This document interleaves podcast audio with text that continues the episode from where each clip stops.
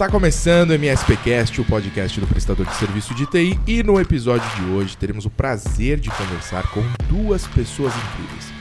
Primeiro, quero apresentar, vocês já conhecem, Bruno Zanelli, gestor de Customer Success da AD, aqui parceiro de longa data já do nosso podcast. Bem-vindo, Bruno. Bom dia, Luiz. Muito obrigado de novo pelo convite. É uma, um prazer e uma honra estar aqui com você novamente. E muito ansioso por esse papo de hoje, que finalmente vai acontecer com essa pessoa ímpar e muito atarefada que a gente conseguiu trazer. É isso aí. Se você ficou curioso e quer saber como é que vai ser essa conversa, fica com a gente que já vai começar.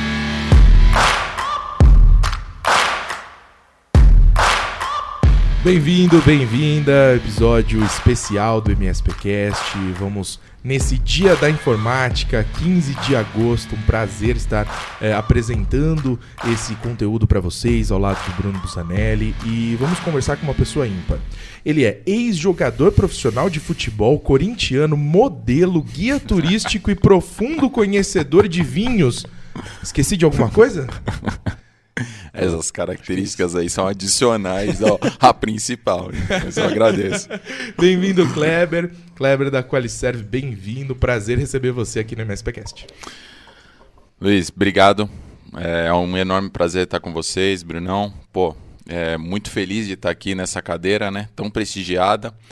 Rodrigo Gazola e outros mitos do, dos serviços gerenciados passaram por aqui, então, grande prazer estar com vocês aí. Espero fazer um grande conteúdo aí e, obviamente, compartilhar muito conhecimento, vida pessoal, um pouco de vinho e um pouco das outras características que não estavam no meu LinkedIn aí que você colocou. Então, eu te agradeço. Aí eu vou adicionar lá. Já dá para atualizar o perfil. Já dá para atualizar o perfil. E, muito bom. E, ele depois de tudo isso, ele, claro, trabalha, trabalha com TI, né? Ah, que é um é secundário. Totalmente, esqueci totalmente desse ponto. Qual a importância disso perto do restante? Essa, é, hoje hoje é, é, é, total, porque hoje a nossa dedicação aí é pelo menos 15 horas no ar, no mínimo, né? Muitas vezes o pessoal mesmo da AD fala para nós, pô, você não dorme, não? É meio 7 horas da manhã, meia-noite, uma hora da manhã. Então é meio isso. Então é meio 24 por 7 por 365, né? Afinal a gente não pode parar. É e nem os nossos ambientes também podem parar. É isso aí, é isso aí. Mas antes de chegar nisso, eu quero muito saber dessa história. Ex-jogador de futebol, que história é essa? da onde veio isso? Pô, vocês já estão sabendo bastante. É, bom, minha trajetória iniciou é, como o sonho de qualquer menino, né? Eu acho que gostava muito de jogar futebol. Eu acho que é uma das grandes é, se eu pudesse hoje pedir para o Papai do Céu uma, uma, uma, um retorno, seria do, do, do, pleno funcionamento do meu joelho, que infelizmente eu minha, tive um, um, rompimento de ligamento total. Isso acabou fazendo com que eu não consiga. Não, não é que não consiga, mas não possa mais jogar futebol, né? Então, um impacto, esse tipo de coisa. É, e aí eu comecei minha trajetória lá atrás, com 15 anos, eu já jogava desde o do, do fraldinha, vamos colocar assim, né? É, depois eu passei por algumas peneiras, joguei, enfim, em alguns times da capital, aí fui pro Juventus, Santo André. E nessa trajetória aí eu ficava entre o futebol e a faculdade de ciência da computação na época que eu estava na FEI. Beleza, né? já estudava tecnologia, já foi. É, eu entrei na faculdade com 17 anos, tá? Mas aí nos 15 eu comecei, já na, na carreira ainda não era profissional, né? Mas é, já estava num, num ascendente, na verdade, para isso. Mas aí dentro desse, dessa trajetória houve o processo de começo de escolher, né?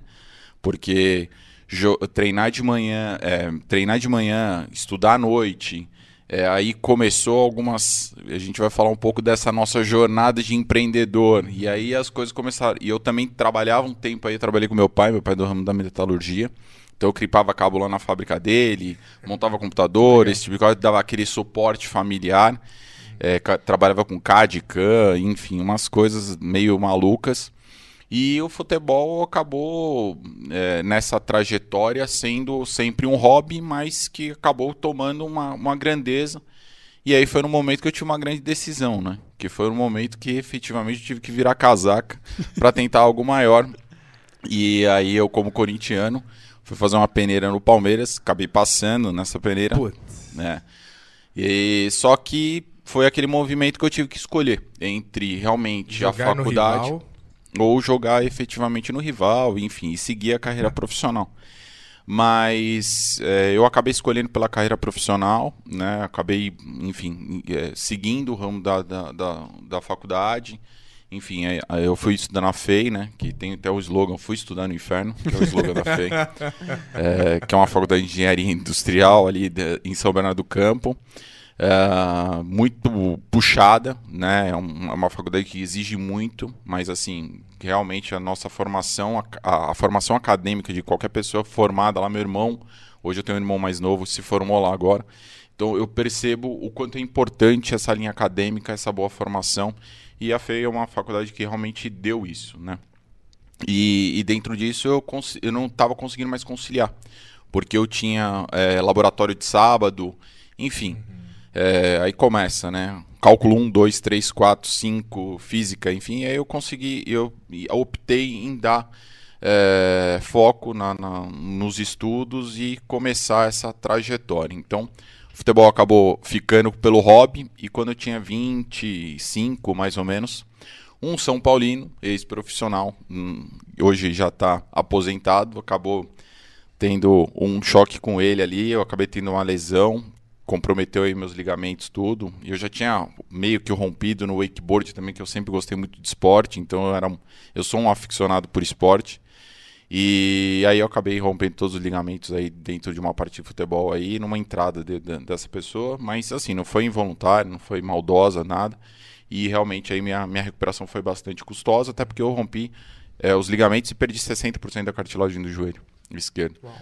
Então isso acabou gerando um trauma para mim e eu preferi também não, não seguir aí, enfim, nem como hobby. Hoje é só o beach tênis e, e, esportes não de impacto e o levantamento de taça.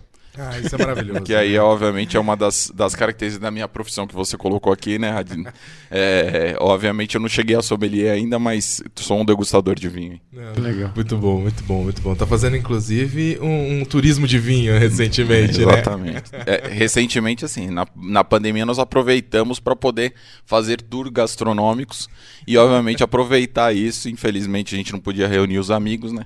Então, o vinho era a forma de celebrar aí e obviamente eu, eu, eu e minha, minha esposa, e, e, atualmente a gente gosta muito aí de Portugal, Itália e Serra Gaúcha, enfim, tudo onde tem vinho aí tem, tem bons passeios. Então a gente gosta muito desse tipo de, de, de roteiro. Muito bom. Muito, muito legal ouvir do Kleber esse background futebolístico dele, porque quem olha para ele imagina que ele empreende desde os 8 anos de idade, né? Nasceu, ele fez a, terno, né? Fez a pré-escola na escola para alunos superdotados de Madrid, empreendedorismo. é muito legal ver que por fora desse, desse homem de terno existe também uma pessoa que gosta de esporte e que entende que, que é importante também e que joga beach tênis de bermuda. Joga beach tênis. Joga de bermuda, pô, gosto de andar de chinelão, então gosto de correr muito na praia. Temos uma vida aí que, enfim, a gente gosta muito de viajar, né, também, mas e, e, e não só gosta, como tem que viajar bastante, porque a gente está praticamente aí ativos em, em, três regiões hoje do Brasil e a gente acaba rodando outras cidades que a gente não tem é, ponto de atendimento local, mas acaba atendendo clientes também, até porque a gente atende clientes nacionais. E agora estamos na nossa trajetória internacional e a gente vai contar um pouco lá, lá, lá na frente. Muito bom, muito bom. É, mas, Kleber, vamos lá, deixa eu entender um pouquinho. Você passou por esse processo de, de jogar futebol, quase foi jogar no rival, quase foi no Palmeiras. Ainda bem que você teve uma decisão muito sábia, na minha opinião, parabéns. Não, não, nunca incentive nada do Palmeiras. É, nada contra os palmeirenses que estão ouvindo a gente, continuem ouvindo a gente, por favor. É, mas passado por isso, passado por esse processo de se dedicar aos estudos, dedicar à faculdade, você já sabia que você ia montar uma empresa de TI ou não? Ou não era esse o objetivo? Não. É, é, assim, eu acho que as coisas foram acontecendo meio que naturalmente. Tá? Nesse intermédio onde eu estava no futebol. De engenharia para TI ali ficou uma coisa. É, eu iniciei na faculdade fazendo ciências da computação e depois eu já estava numa ah, fa okay. faculdade de engenharia e aí eu fiz os cursos complementares porque eu já tinha grade é, preliminar para engenharia. Então eu fiz, acabei fazendo as duas formações. Faz sentido.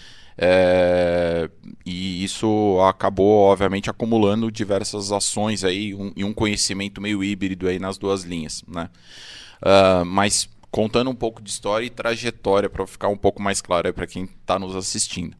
É, quando eu estava nessa divisão aí de, do, do futebol e, e, a carreira profissional, o início da carreira empreendedora, vamos, vamos colocar aqui, né? Porque empreendedor não posso, não sei se a gente pode colocar hoje que é uma carreira, né? Uhum. Eu acho que é muito mais um uma sonho e, um, e, uma característica própria de, da, da gente que está no nosso sangue. E eu trago isso também muito do meu pai, né? Meu pai teve metalúrgica aí, enfim, teve bastante sucessos e insucessos na carreira, muitos altos e baixos, passou por muitas, muitos problemas também, que eu aprendi muito, mesmo como criança, ainda na época que eu acompanhava ele. No final de semana com meu pai era sempre correndo de bicicletinha dentro da, da, da, da fábrica, tinha uma fábrica, é, é, vamos ser assim, de uma estrutura bem bem grande uhum. e possibilitava que eu andava de bicicleta. Então eu andava de bicicleta, jogava é, partida de futebol de botão com o pessoal lá da, da empresa, isso com meus 12, 13 anos. Então eu sempre vivi Legal. esse ambiente de, de, de, empreendedorismo, vi o meu pai crescer, vi meu pai passar por problemas, vi meu pai também é, acabar perdendo tudo por questões e erros de gestão, erros com pessoas. E, e, passei por isso. Então isso fez com que eu amadurecesse bastante também. Mas o, o início dessa jornada foi no, no movimento onde eu já estava na universidade, né? E, e, efetivamente ali a gente conseguiu identificar algumas oportunidades. E trabalhando com meu pai, ali em um part-time, vamos dizer assim, é, eu apoiava ele em algumas dificuldades da empresa dele mesmo. Né? E, e as coisas foram acontecendo porque eu vi algumas oportunidades que eu observava dentro da faculdade, vi algumas oportunidades que eu via no negócio dele, enfim, e ainda tudo muito embrionário dentro disso, né? E aí eu comecei a montar computador, aí eu comecei a mexer em rede, aí eu comecei, enfim, com o que eu aprendi na faculdade, eu começava a evoluir.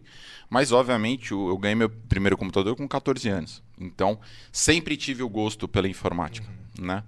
E aí, quando eu iniciei na, na universidade e a gente começou a aprofundar, eu comecei a ter contato aí com novas tecnologias estruturais, enfim. Eu lembro que o meu primeiro contato aí com uma tecnologia revolucionária na época foi o Coyote Linux. Eu não sei se vocês já viram isso. Não, também não, não conheço.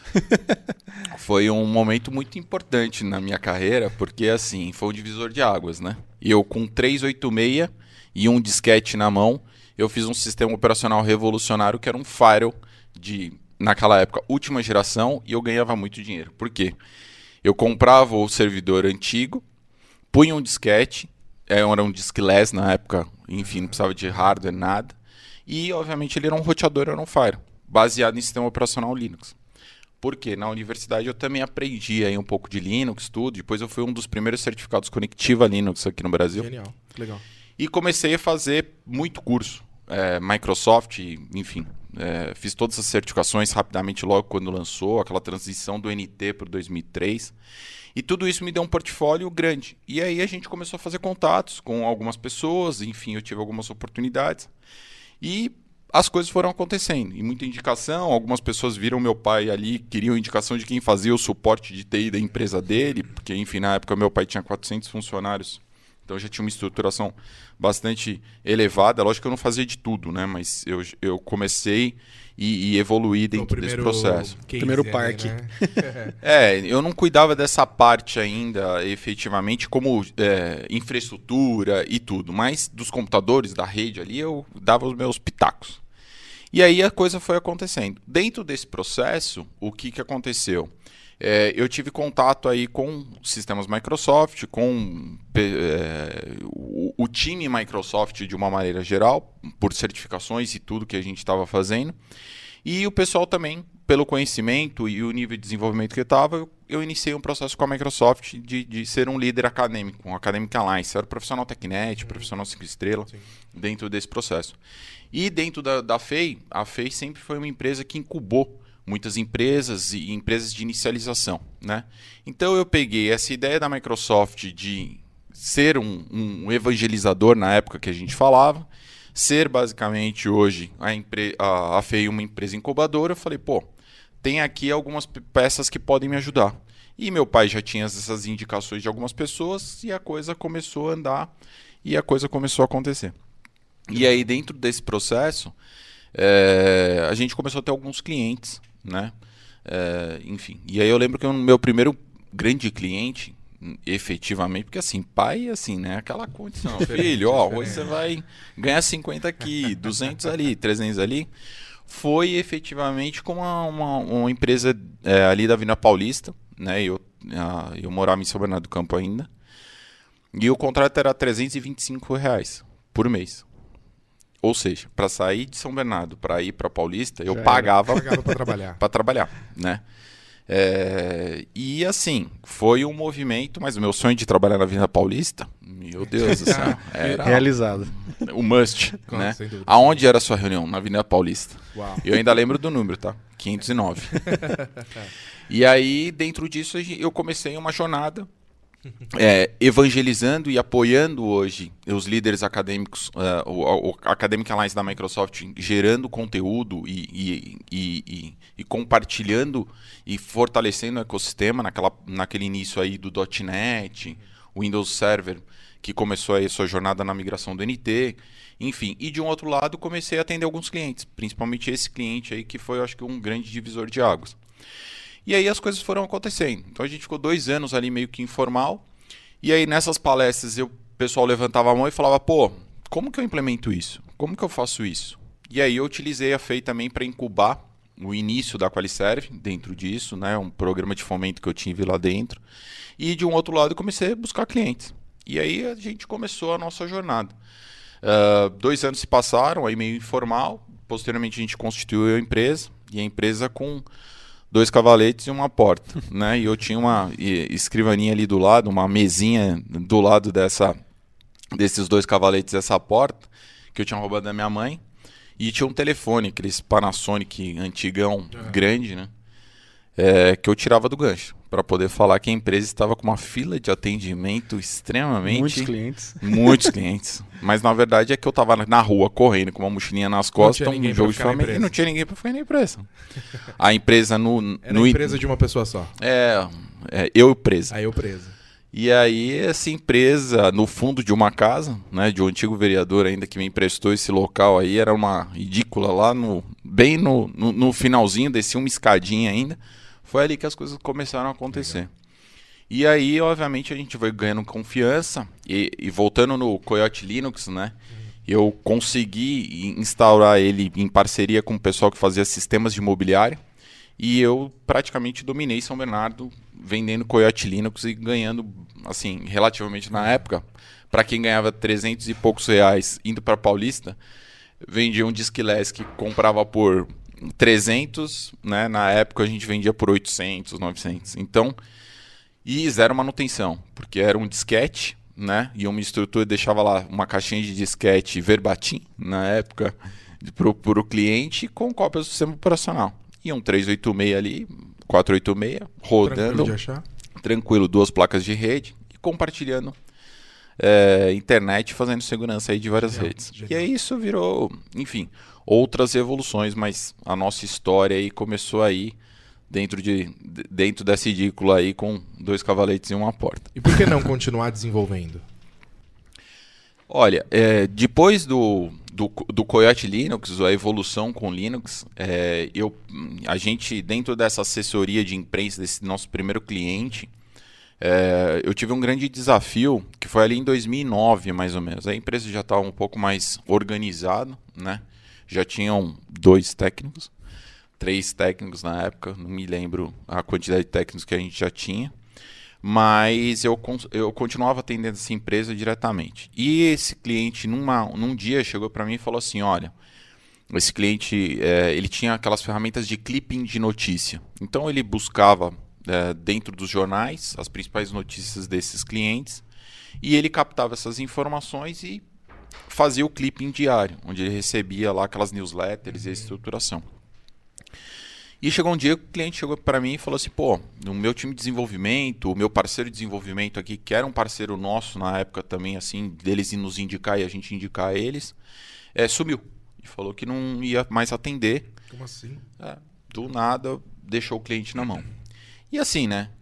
Eu acho que a, a nossa grande co- condição que eu isso trago lá de trás é justamente essa customer centric, assim, cliente é prioridade, cliente de- de uma maneira, se a gente não pode resolver o problema dele, a gente pode ajudar e pode acolher. E foi isso que eu fiz com esse cliente. Eu falei, olha, claramente de um outro lado eu já vi uma oportunidade a mais de negócio, né? E aí vem o DNA empreendedor. Hum. Mas de uma maneira eu falei, pô, eu preciso analisar tudo e ver o que eu posso fazer por você e como que eu posso te ajudar. Já estou aqui dentro, já estou cuidando da sua infraestrutura, já estou cuidando dos seus servidores, da sua da sua rede.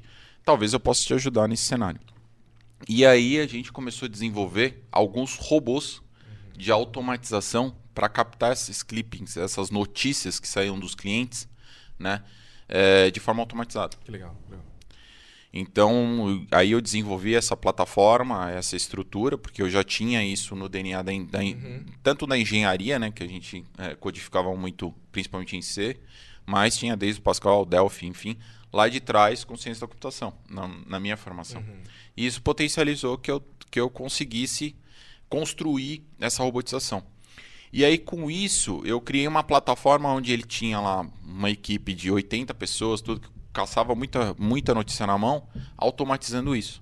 Uhum. E aí eu consegui resolver uma dor dele também, né? Perante essa oportunidade. Então isso também é, foi bastante legal e aí depois a gente conseguiu desenvolver outras coisas que a gente vai contar aqui, né? Em outras empresas, a gente veio com Qualimídia depois, enfim, e nos deu um buzz bastante grande. Mas enfim, é, eu acho que não dá para fazer tudo, né? E, e, quando a gente pensa em tecnologia hoje é, é, tudo muito amplo. Naquela época não tinha hoje todos esses viés que existem, mas acho que o foco e o objetivo são sempre importantes a gente manter. É, houve um movimento que a gente é, viu que, que era possível crescer com isso, tá? Mas eu acho que a gente retomou o nosso foco e deu e deu deu uma linha bastante objetiva aí no Legal. nosso crescimento e na nossa prestação de serviço também. Legal, legal. Muito massa.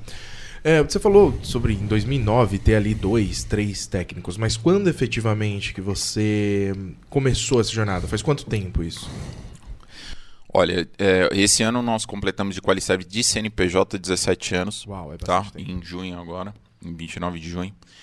E a gente, eu já estava nessa jornada aí pelo menos dois, três anos fora, então praticamente 20 anos 20 atrás. Anos. Tá? Legal.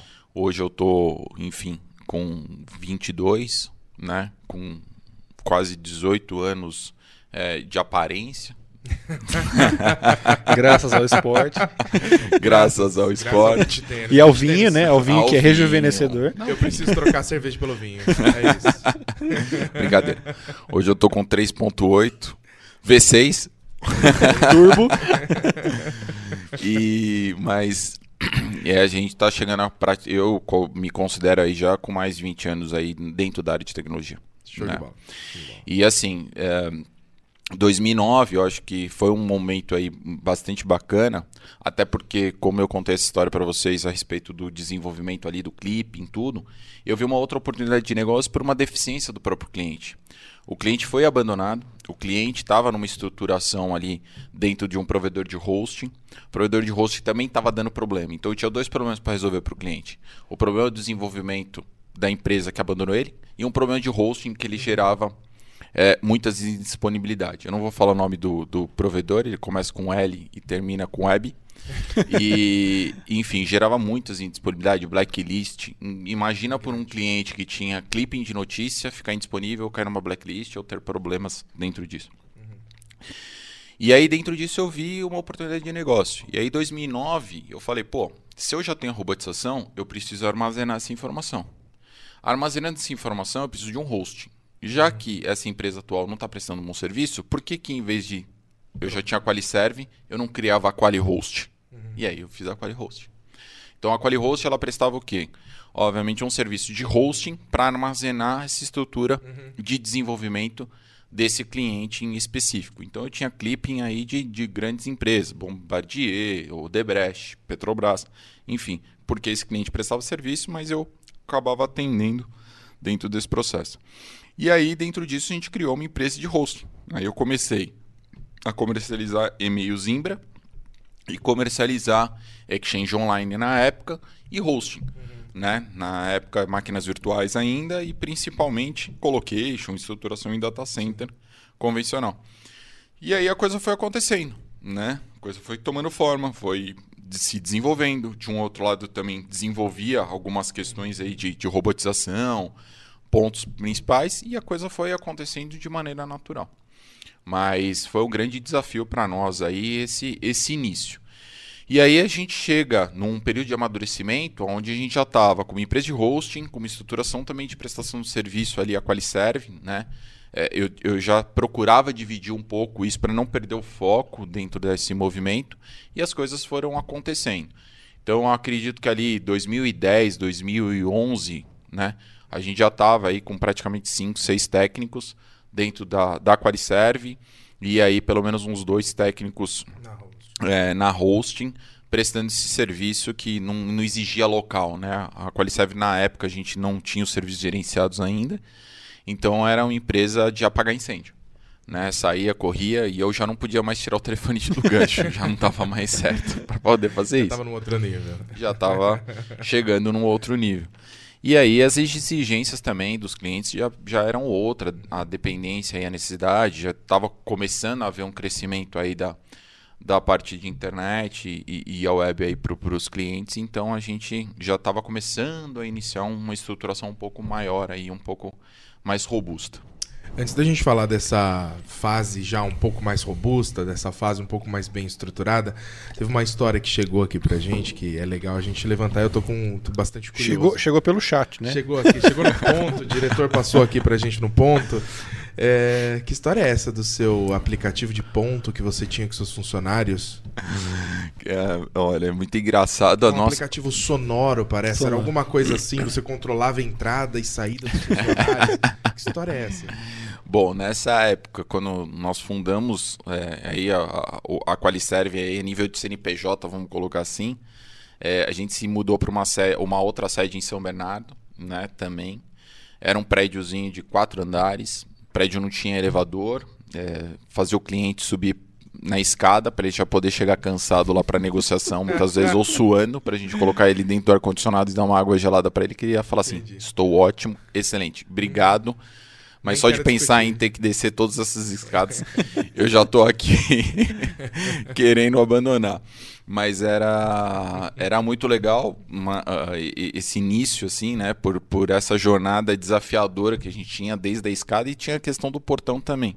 O portão fazia tanto barulho quando ele batia que a gente conseguia identificar quando os técnicos estavam chegando e quando os técnicos estavam saindo.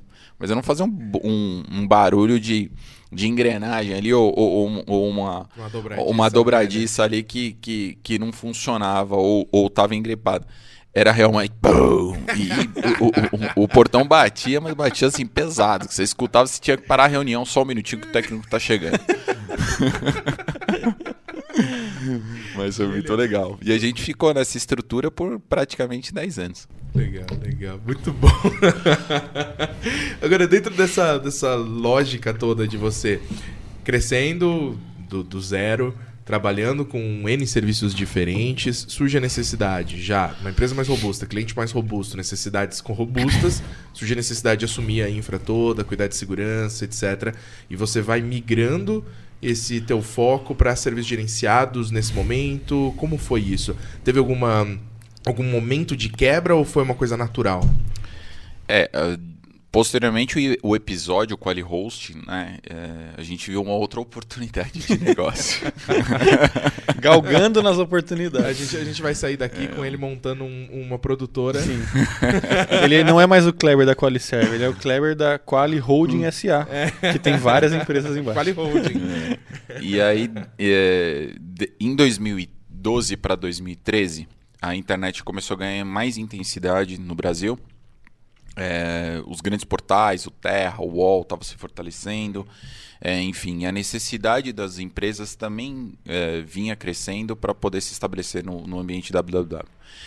E aí eu vi outra oportunidade e outra demanda que chegou através de alguns clientes. Pô, eu tenho essa dificuldade aqui, você não consegue desenvolver meu site? Você não consegue fazer isso? Pô, tô precisando. E aí eu já estava dentro do cliente muitas vezes, eu já estava com o hosting o e-mail dele, e eu falei, pô, peraí, se eu já tenho host, já tenho estrutura, desenvolver o site aqui, eu posso criar. Eu já desenvolvi os robôs, uhum. né? Muitas vezes ali para as empresas de clipping e, e desenvolvi algumas páginas HTML, algumas estruturações na época. Eu acho que dá para fazer. O que, que eu fiz? Criei uma estruturação voltada para desenvolvimento. Que vem a Qualimídia. Aí vem a Qualimídia. Só que a Qualimídia ela nasceu dentro de um funcionário dentro da Qualiserve que eu coloquei ali desenvolvendo o site como Qualiserve ainda. Só que aí a gente teve um desafio um pouquinho maior, né? Eu dentro desse desenvolvimento de sites aí, eu conheci uma outra empresa, uma outra assessoria de imprensa e tive um desafio de construir aquele site. Lembram das é, pulseirinhas do equilíbrio? Sim. Que foi o Must of Records. Que era da NASA. Exatamente.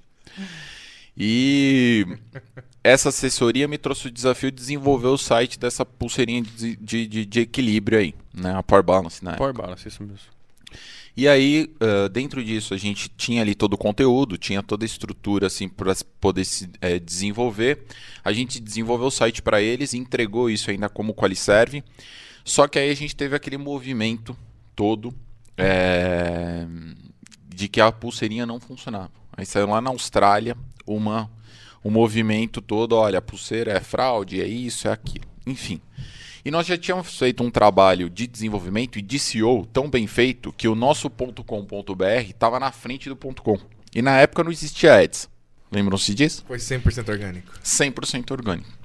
E obviamente eu já trabalhava com, com algumas, vamos dizer assim, robotizações, né? Nessa época para poder enganar o algoritmo ali do Google e ó, aproveitar algumas fragilidades.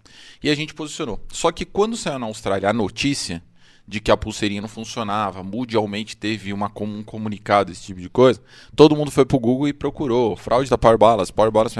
Aí achou. Então, mas achava o .com.br. Aí você imagina um volume de acesso de 170 mil acessos naquela época, Era atrás da fraude, absurda. E em você? cima do meu hosting, em cima da minha estrutura da Power Balance. Quem falou que eu tinha estrutura suficiente para aquele momento? O que aconteceu com o site?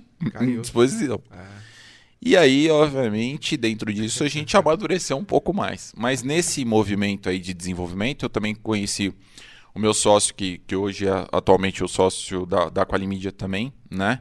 É, e eu percebi naquele momento que, além de desenvolver bem e além de, de executar bem as tarefas de tecnologia, eu precisava ter uma comunicação adequada. Escrever bem um texto, ter uma estruturação adequada ali de comunicação, é, além de PR e outras ações que a gente precisa ter hoje nessa, nesse face-to-face com o cliente. E eu, a gente conversando e identificando essas, essas oportunidades dentro desse próprio cliente, a gente falou, pô, vamos estruturar e identificar algumas oportunidades. E naquele momento a rede social estava estourando também. E aí começou o Facebook, começou todo esse processo. E aí a gente se juntou, falou, pô, vamos criar uma empresa aqui. E aí nasceu a Qualimídia. Dentro desse processo da Qualimídia, a gente teve um primeiro pequeno desafio. Era trabalhar com o metrô e CPTM de São Paulo, monitorando 4 milhões de usuários dia. uau. E aí, dentro desse desafio com a Qualimídia, que aí eu tive que realmente ter um. Foi o meu. Acho que foi um, um, um grande ensinamento, mas foi um grande momento que eu acho que, é, que vale compartilhar com o pessoal. É, uma empresa, quando ela está iniciando e ela está na sua jornada, ela é como uma criança. Né? Ela precisa de leite, que muitas vezes é o caixa, né? para ela poder fomentar, ela precisa de acompanhamento, ela precisa da doutrina do pai. E naquele momento, a Qualiserve ainda, por mais que ela já estava ali é, com praticamente aí 6, 7 anos, ela ainda era uma empresa criança. Porque ela nasceu de uma, de uma gestão de alguém que nunca tinha nem trabalhado com carteira assinada. Né? E muitas vezes é, os meus desafios era aprender fazendo ou errar fazendo.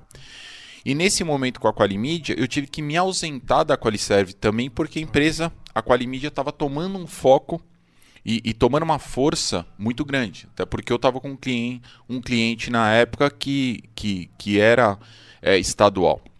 Né? Por mais que eram as agências que me contratavam muitas vezes para poder fazer isso, depois eu tive o processo de licitação. é, é, era diretamente com o cliente, né? E imagina, e era crise todo dia. Entrava o Bocardi ou na época o Trali é, no Bom Dia São Paulo, ó, a linha do metrô tá parada. Meu Deus, era o caos na rede social, etc e tal. Mas esse, esse abandono para a Qualiserve causou problemas para a Qualiserve também, né? E obviamente é, impossibilitou a empresa de crescer, porque foi a ausência do pai materno. E então, a, a minha dica, e vamos colocar aí talvez um primeiro ponto, eu acho que hoje a gente precisa estabelecer dentro da empresa uma relação hoje fraterna, mas principalmente identificar o momento e, e, e a fase da empresa. Uhum. Se você está hoje com uma fase criança, se você está numa fase adolescente, se você está numa fase já mais adulta e mais amadurecida. Porque a fase criança é um momento que você depende 100% de caixa, fomento, enfim. Você tem que pegar no colo adolescente, é o momento que você já começa a ter é, reunião, muita reunião, você já começa a ter um processo mais estruturado, você já uhum. começa a ter equipe, etc e tal. E depois quando você está na fase adulta, é, são os outros problemas, né? É a fusão, é a venda, é o processo mais estruturado, é a participação ou não efetiva da operação ou da gestão. Enfim, você começa a vivenciar outros movimentos dentro disso, né? Mas eu acho que hoje, para o pessoal que está nos assistindo, essa identificação e saber onde estão os pontos de ancoragem dentro da sua empresa são fundamentais para você poder ter sucesso. Uhum. Porque se você não identifica o que está tomando, gastando seu tempo, ou realmente pode estar tá sugando a energia do negócio, ou às vezes se você está ausente e não dedicando hoje o tempo integral para essa atividade, é com certeza o seu negócio vai sofrer. Sem dúvida. Sem dúvida. Muito legal, muito bom assim, essa reflexão. Então, esse foi um primeiro ponto. Aí eu, eu, comecei a fazer esse processo aí de monitoramento de redes sociais para o Metrô e CPTM, geri as redes sociais aí com Qualimídia e a gente começou a avançar. Depois a gente acabou entrando em campanhas eleitorais, tem um desenvolvimento aí com Qualimídia bastante ostensivo, uhum. até chegar na campanha de prefeitura de 2016 aí também. Tá? É, mas isso a gente acabou perdendo foco é, muitas vezes da Qualiserve dando um foco grande para a Qualimid. Então isso impactou aí o crescimento. E aí você imagina, tá o Qualiserve, Qualihost e aí Qualimid. E praticamente dois celulares. Na época era um BlackBerry de um, de um lado e um outro celular, um Motorola StarTAC na, do outro. Né? E maluco, maluco. E tentando fazer tudo e muitas vezes não conseguindo fazer nada. Porque operava, entregava e, e fazia muitas vezes o tudo. E aí nesse momento apareceu Magic Focus, Logic Now e serviços gerenciados. Alguém lembra disso? Nossa, faz tempo, hein? Faz tempo, faz tempo. Você é da época do, da Logic Now. Ok. Logic Now 2014? Não, 2015. 14 foi quando eu comecei, era GFI ainda. 2015. 15, fim de 15. Eu okay. peguei o fim da GFI, começamos o namoro com GFI okay. e aí Magic Focus. Foi quando a gente entrou. 2015 para 2016. Que eu ainda fiquei desesperado. Falei assim, nossa, a GF é uma marca tão tão mal, tem um share tão ruim no mercado e agora que começou a pegar, os caras vão mudar o nome. um nome pior ainda, ninguém. Três siglas é fácil, né? Logic Now. Quem vai falar Logic Now no Brasil? Ninguém. Ferrou nosso share, mas deu certo. Deu certo, deu certo. Mas só para fazer um parênteses aqui, para quem tá acompanhando a gente há pouco tempo, não conhece esses nomes, não faz ideia do que a gente tá falando. Mas nós tínhamos a GFI, a GFI tinha um produto chamado GFI Max, teve um spin-off desse GF Max, esse departamento, virou uma empresa só chamada Logic Now com o produto Max Focus. Logic Now depois foi comprada pela SolarWinds, virou SolarWinds MSP, quando eles fundiram com a antiga Enable. Daí virou tudo SolarWinds MSP. SolarWinds MSP, spin-off de dentro do grupo SolarWinds, virou Enable. E aqui estamos esperando amanhã nova. Não, tô brincando, não vai. né? Não me fala isso. É, ah, espero que não, né? Vai se chamar Qualia RMM agora, para vocês, novidade. Cada, cada, mudança de marca nasce um fio branco na minha cabeça aqui. Revisar Imagina, todo o material que a gente tem pouca coisa publicada, Nossa. né, para revisar. Não, vamos, vamos voltar para a história do Kleber, que tá muito melhor. É legal, legal. E aí, quando você conseguiu entender que existia essa necessidade de voltar um pouquinho a atenção para a Qualiserve, podemos dizer dessa forma, né? É, e, e, junto com isso, você começou a esbarrar com novas informações, novas ferramentas. Foi, foi um, aí o um momento de talvez tirar um pouco o pé do acelerador de lá da, do, do desenvolvimento da busca pela, pelas informações, de juntar esses clippings todos via mídia. É, e a hosting acabou ficando pelo caminho também. É uma, é uma história, às um vezes, até um, um, momento bem turbulento. Mas assim, turbulento. assim, vamos voltar um pouco lá dentro desse, disso. A gente con, é, continuou evoluindo assim, de uma maneira não tão acelerada, mas a gente continuou evoluindo a Qualicef. Né? A gente não parou uhum. total. Né? É, acho que o grande, a grande sacada aí foi que a gente começou a fazer é, upsells e, e, e uma, um cross-sell dentro dos nossos clientes com cliente que era da Qualimídia começou a vender Qualiserve, Qualiserve começou a vender Qualimídia, vender Qualihost, enfim, a gente acabava entregando um portfólio completo para o cliente dentro desse CNPJ. e num desafio como esse, a gente pegando um pouco de, de, antes da gente poder entrar na nossa história aí com, com Magicfox, Logic Now, Enable, SolarWinds, enfim, a gente teve um caso interessante com a Microsoft, tá? É, o, a gente vem como parceiro Microsoft desde 2011. Em 2012 para 2013, a gente, enfim, eu já vinha dessa cadeira. Eu perdi um pouco do relacionamento, até pelas minhas vendas Linux e Coyote muito forte, né? Foi onde que realmente ali eu posso falar que eu consegui ganhar alguns trocados. É. Fez um pé de meia. é, mas posteriormente, 2011, 2012, eu voltei aí as minhas atenções para a Microsoft. E aí, em, em visitas para os Estados Unidos, eu vi uma tal de cloud ali que Beeples e, enfim, 365 e conexões que eu já tinha ali no, no Academic Alliance no TechNet, mas dentro da minha ida para os Estados Unidos, algumas conexões aí que eu, que eu tava fazendo ainda, porque, enfim, né, sou, vamos se, vamos se colocar aqui, um incansável por buscas de novas tecnologias. Eu sempre fui assim e principalmente hoje é, sempre gerando questionamento ou procurando coisas tem novas. Que ser, tem que ser assim. É, eu acho que, que isso foi um grande diferencial que a gente teve lá, foi até quando nós encontramos vocês. Mas nesse início com a, com a, com a Microsoft, em, do, em 2012, 2013 ali, a gente começou a ver esse movimento cloud. E aí eu comecei também a entender que a Quali Host não iria fazer mais sentido por um longo tempo. Tá? Porque esse serviço de hosting de e-mail, essa condição, eu já identificava que é, ainda não tinha o AAA, Amazon, Google, enfim, mas isso já era algo que começou a vir a virtualização muito forte, uma estrutura de data center muito mais robusta, estrutural é, toda. E aí, 2013 para 2014, a gente teve um grande desafio com Qualimídia, que era corrigir a prova do Enem com o G1.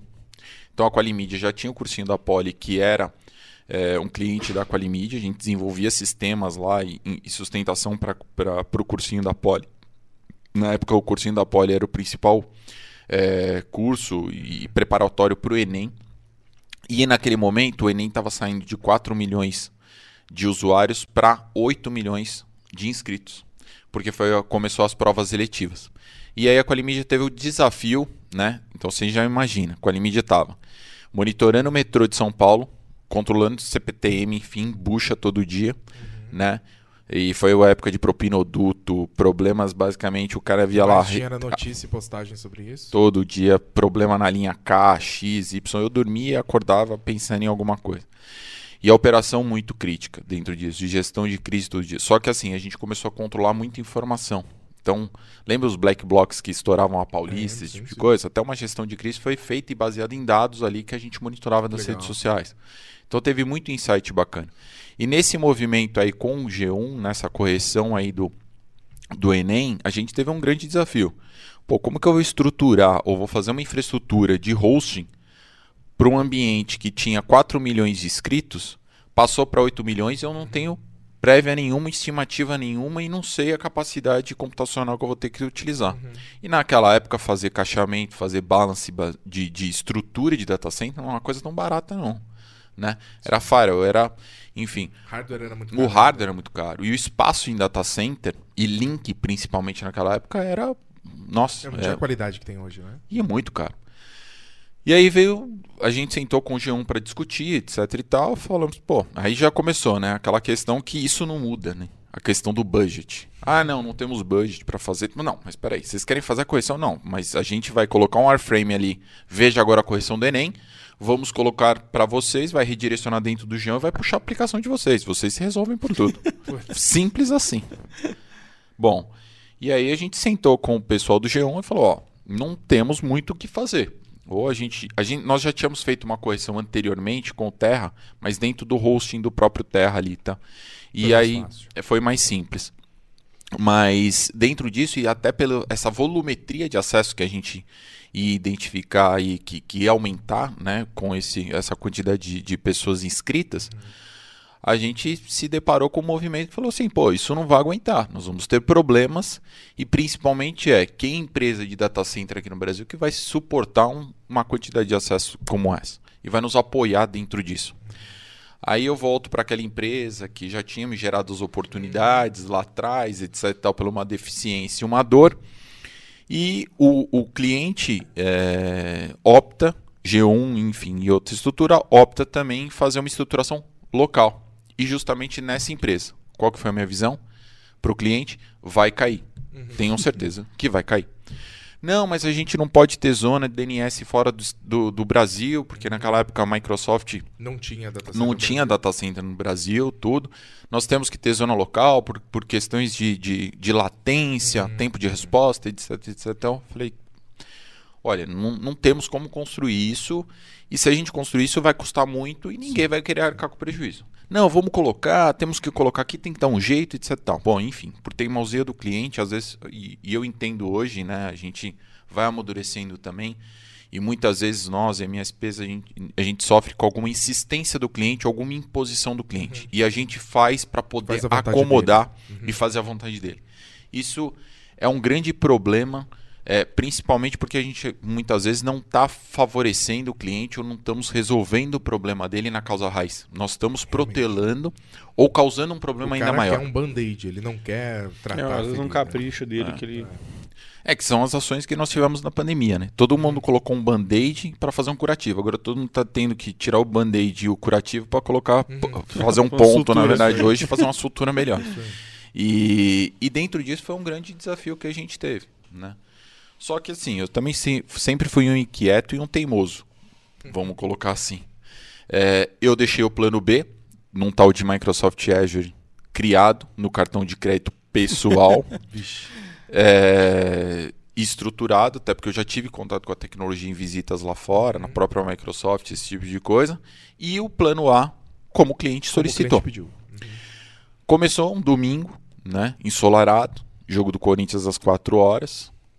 Prova do Enem Dia acabava bom, ali bom. por 18 horas. Um, um, um olhar na tela da TV e um olhar na tela do computador e olhando como que a coisa ia acontecer. Quando virou ali, acabou a, a prova do Enem, apareceu no G1. Veja agora a correção do Enem. E, a hora que, o- que a pessoa clicava, transferia para o nosso hosting com o banner do G1, as URLs do G1. Aham. Quando clicou, o que, que aconteceu? Se fosse uma pessoa clicando, tudo bem, né? Mas a gente teve ali praticamente nos, nos, cinco, segundos, nos, nos cinco primeiros segundos de prova, 700 mil acessos. O que, que aconteceu com Caiu. a aplicação? Puf, caiu. claro. E aí a gente veio com uma estruturação de um tal do Microsoft Azure. Por quê? Caiu, o diretor de tecnologia do G1 na época lá ligou para mim e falou, ó, Deu ruim. deu ruim e que, que vocês vão fazer, como que vocês vão resolver, o que está acontecendo, etc. tal. Vou tirar vocês do ar, etc, etc, etc, etc. Só que aí a gente entra com aquelas situações com o cliente, né? Pô, mas eu avisei, né? eu coloquei, eu fiz, é, eu informei, eu antecipei, enfim. Não quero saber, é isso, é aquilo, enfim. Posteriormente a todas essas imposições e um certo desgaste, né? E não foi é, uma relação tranquila nesse movimento todo. A gente falou, ó, nós vamos virar um plano B aqui que eu acredito que vai atender e desliguei o telefone. Virei o plano B e apontei para o Azure. Tive 7 milhões de acessos nos, hum, nos do 30 período. dias aí de correção de provas, só foi superado por venda de ticket de Copa do Mundo. Então é um case que a gente fala que a Microsoft nem identifica. Eu sabia, porque assim, a gente não conseguiu suporte Brasil, não tinha nada, não ti- engenheiro não tinha nada. Eu coloquei lá em num- uma estruturação, enfim, a gente já tinha um certo conhecimento ali eh, de plataforma, mais básico, mas foi fuçando, né? Um usuário doméstico com um volume alto de acesso. Exatamente. E aí, obviamente, e graças a Deus o cartão de crédito não travou. Ainda bem. é, porque o, o crédito só. O, o, o, o débito só ia acontecer depois, porque realmente não tinha crédito. Mas aí o que aconteceu? Dentro disso a gente conseguiu correr com o processo normal, o acompanhamento disso, o monitoramento dentro de plataforma. Já estávamos em plataformas a service 100%, não era VM, era uma estruturação para poder segurar isso, né? Porque não tinha condições de segurar algo em, mesmo que seja VM dentro do Azure, naquela época não tinha condições. E foi a plataforma as a service que nos salvou, porque foi os datacenters da Microsoft, zonas de replicação, enfim. E aí começou a nossa jornada cloud Legal. dentro disso. E aí eu comecei a identificar que a QualiHost era uma empresa fadada ao fracasso, vamos colocar assim. né? Como é que Não. você ia brigar depois, né? Com, com É, a- a e, a- AWS, e aí o que eu fiz? Eu me desfiz dessa empresa, vendi para uma outra empresa de hosting, né, que eles tinham concentração em data center, é, e passamos a operar somente Qualimídia e Qualiserve dentro dessa jornada. Entendi. Entendi. Agora entendi onde ficou a hosting, mas foi uma Exato. decisão acertada. É, Eu foi um acho, movimento estratégico aí que a gente É. teve, até porque aí a gente começou a, a centralizar em cloud. Nós começamos a se tornar uma empresa 100% cloud, né? E aí vamos começar a falar da nossa trajetória de serviços gerenciados e nossa virada de mindset, que foi justamente nesse momento. Legal. A Qualimídia ainda existe, para quem não sabe, a Qualimídia ainda é uma empresa muito bem estruturada, por sinal, né? Tem vida própria, basicamente, separada da Qualiserve, né? Total, total. É legal isso. Muito bom, muito bom. Agora, pensando nesse formato, que eu acho que a gente se aproxima do formato atual, né? Nessa, nesse ponto. Já tinha um foco específico em algum nicho? Você imaginou que isso funcionava para um determinado mercado ou para outro? Ou foi quem foi chegando primeiro ali, foi sendo cliente, foi sendo atendido? Como é que você enxergou que esse serviço cloud, mais essa gestão ali, esses serviços gerenciados, fazia sentido para aquele momento? É, posteriormente a essa evolução com o cloud, eu procurei entender um pouco melhor como que nós poderíamos atender mais com menos. E aí foi no momento que eu cheguei à plataforma de serviços gerenciados, que aí cheguei, e iniciei essa trajetória aí com, com a Max Fox, Logic Now, enfim, e, e, e SolarWinds depois. Por quê? Eu precisaria de uma integração, porque eu estava tendo dificuldade é, em olhar números. Eu já vinha na Qualimídia ali numa cultura data-driven, né? nem se chamava cultura data-driven, mas eu já vinha numa uma condição é, de monitorar, de identificar, de saber e trabalhar com dado, como antecipar a crise em termos de dado, tudo. E eu também trouxe um pouco desse conceito para o negócio uh, Qualiserve, identificando as possibilidades que eu teria se eu tivesse realmente relatórios à mão, se eu tivesse um inventário bem feito, se eu tivesse hoje uma gestão de patch bem, bem executada, se eu tivesse uma plataforma onde eu conseguia ati- ativar e desativar recursos, onde eu conseguia centralizar para que eu conseguisse uh, utilizar menos o deslocamento também dos meus técnicos, né?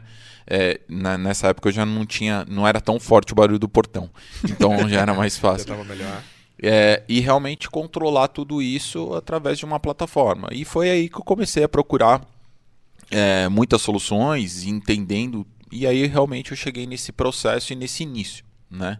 Então isso aconteceu ali em 2015, mas eu acho que a nossa virada efetivamente para serviços gerenciados aconteceu ali em 2015 e 2016. Ok. Tá?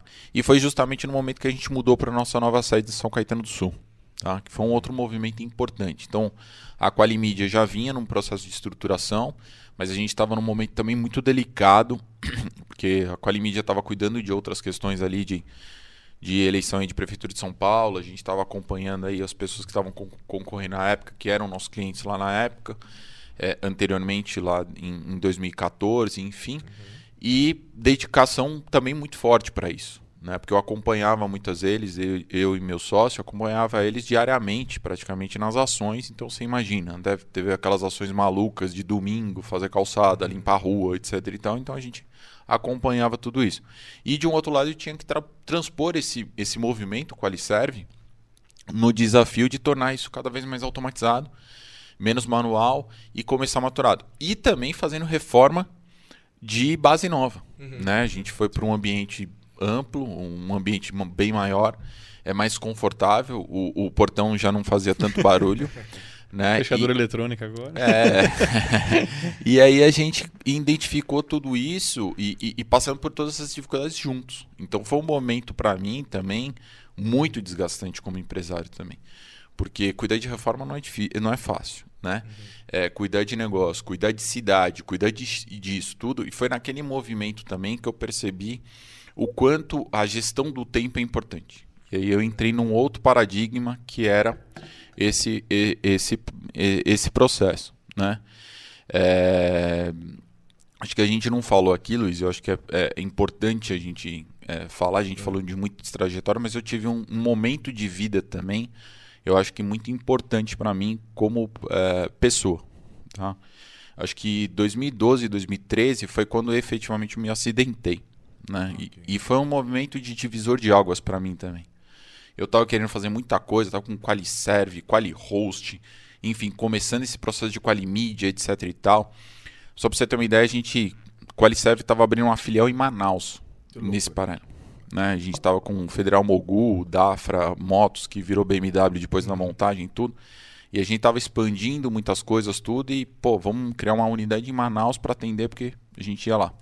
Então eu saía daqui ah, muitas vezes. Da, da, das indústrias lá, é, da fábrica. E foi no, no, momento que o polo industrial começou a crescer uhum. bastante. Uhum. E aí dentro disso eu também comecei essa minha vida louca de viajar, e ia para lá, voltava. Bom, enfim, primeira vez que eu cheguei em Manaus, eu cheguei de terno. As pessoas começavam a rir. né? Paulistano, e, certeza. É, exatamente, né? Um calor surreal, uma, uma umidade, enfim. E aí dentro disso uh, foi quando eu comecei a voltar e comecei a ter um desgaste físico muito grande. E aí queria continuar jogando futebol, queria continuar andando de wakeboard, queria, enfim, foi quando eu me machuquei. E aí eu tive o rompimento dos ligamentos de joelho. E eu fiquei praticamente é, um mês de cama, né, em recuperação total. Uhum. E fora disso, eu fiquei quase seis meses de muleta. Né? Então você imagina, nossa, nossa sede antiga, eu subia de escada de muleta, praticamente todos os lances de escada, Uau. todo dia de muleta. Né? Isso prejudicou também o sem meu dúvida, movimento. E assim, houve movimentos muito difíceis para mim, porque assim, tomar banho necessitava de, de, de ajuda. Uhum. É, momentos que você, como empresário, se sentiu super-herói, do nada, né, em alta performance, correndo, fazendo, dois celulares, atendia todo mundo, esse tipo de coisa. Então foi o primeiro impacto que eu tive, eu acho que pessoal, que me fez amadurecer muito. Como pessoa, como empresário. E, e assim, comecei a dar mais valor para algumas coisas que talvez eu não dava valor à época. E isso, para mim, eu acho que foi um momento, um divisor de águas muito importante como, como pessoa né? Sim, e fazendo essa conexão com o que a gente vivenciou em 2016, nesse momento também eu comecei a dar uma importância maior para o tempo, né? E para a gestão de tempo e a energia que eu gastava, não é? E a qualquer momento as coisas podem mudar muito rápido e, a, e, a, e as coisas mudam na vida do empresário muito rápido. Então a gente trazer esse foco é, e essa objetividade, né, eu acho que foi o, o movimento e a, e a, virada de chave que eu tive em 2016. Uhum. Mas eu olhei muito para o que eu já tinha passado lá, com o meu acidente, com o meu problema também. E aí eu comecei a identificar algumas coisas. E foi no momento que eu falei assim: eu preciso gerir melhor, eu preciso hoje organizar melhor para que eu tenha. Então passou o turbilhão, reforma, mudança, esse tipo de coisa. E foi o momento que eu ganhei comecei a trazer maturidade, né? Eu acho que um, mais maturidade para o negócio e procurei maturidade para mim também. Então eu fui fazer um curso de psicodinâmica para me entender primeiro, para poder é, identificar hoje quais são os problemas que eu empresa né, ainda que eu vivenciava a ancoragem do eu empresa. Eu tinha que entender que a empresa só não era mais eu. Eu não podia fazer Tinha tudo. Vida própria, né? Eu precisava gerenciar, eu precisava ter isso. Então eu fui fazer um curso, uh, um grupo dirigido, né? Enfim, com um cara que é mentor aí de, de Empretec, foi apoiou aí o ministro da Educação, enfim. Foi um trabalho muito bacana que eu fiz de dois, três anos, onde eu tive acompanhamento efetivamente aí mais psicológico, né, executando diversas ações para que eu conseguisse quebrar alguns estigmas e algumas coisas que eu vivia vivenciei lá atrás, né? E alguns traumas também, né? Porque aí eu tive alguns problemas, questões de, de familiares, algumas questões também é, de próprio dia a dia de empresa, aí você tem sociedade, aí você tem relacionamento, você tem uma série de questões hoje que muitas vezes te tiram o foco do negócio, né? E aí eu precisava voltar nisso. Então aí dentro disso a gente acabou o processo ali, vamos dizer, passamos o pano ali na, na, na, na casa e aí ali da, da frente eu falei, pô, é o momento de eu de, dar o day one, né, novamente ali.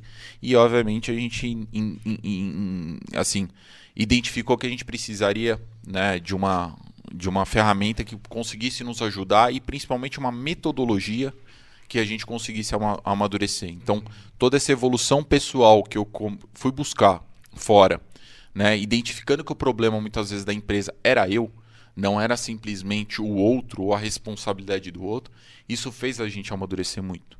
Né? E obviamente aí foi um momento que eu posso falar que a gente começou uma nova jornada. Okay. Legal, legal.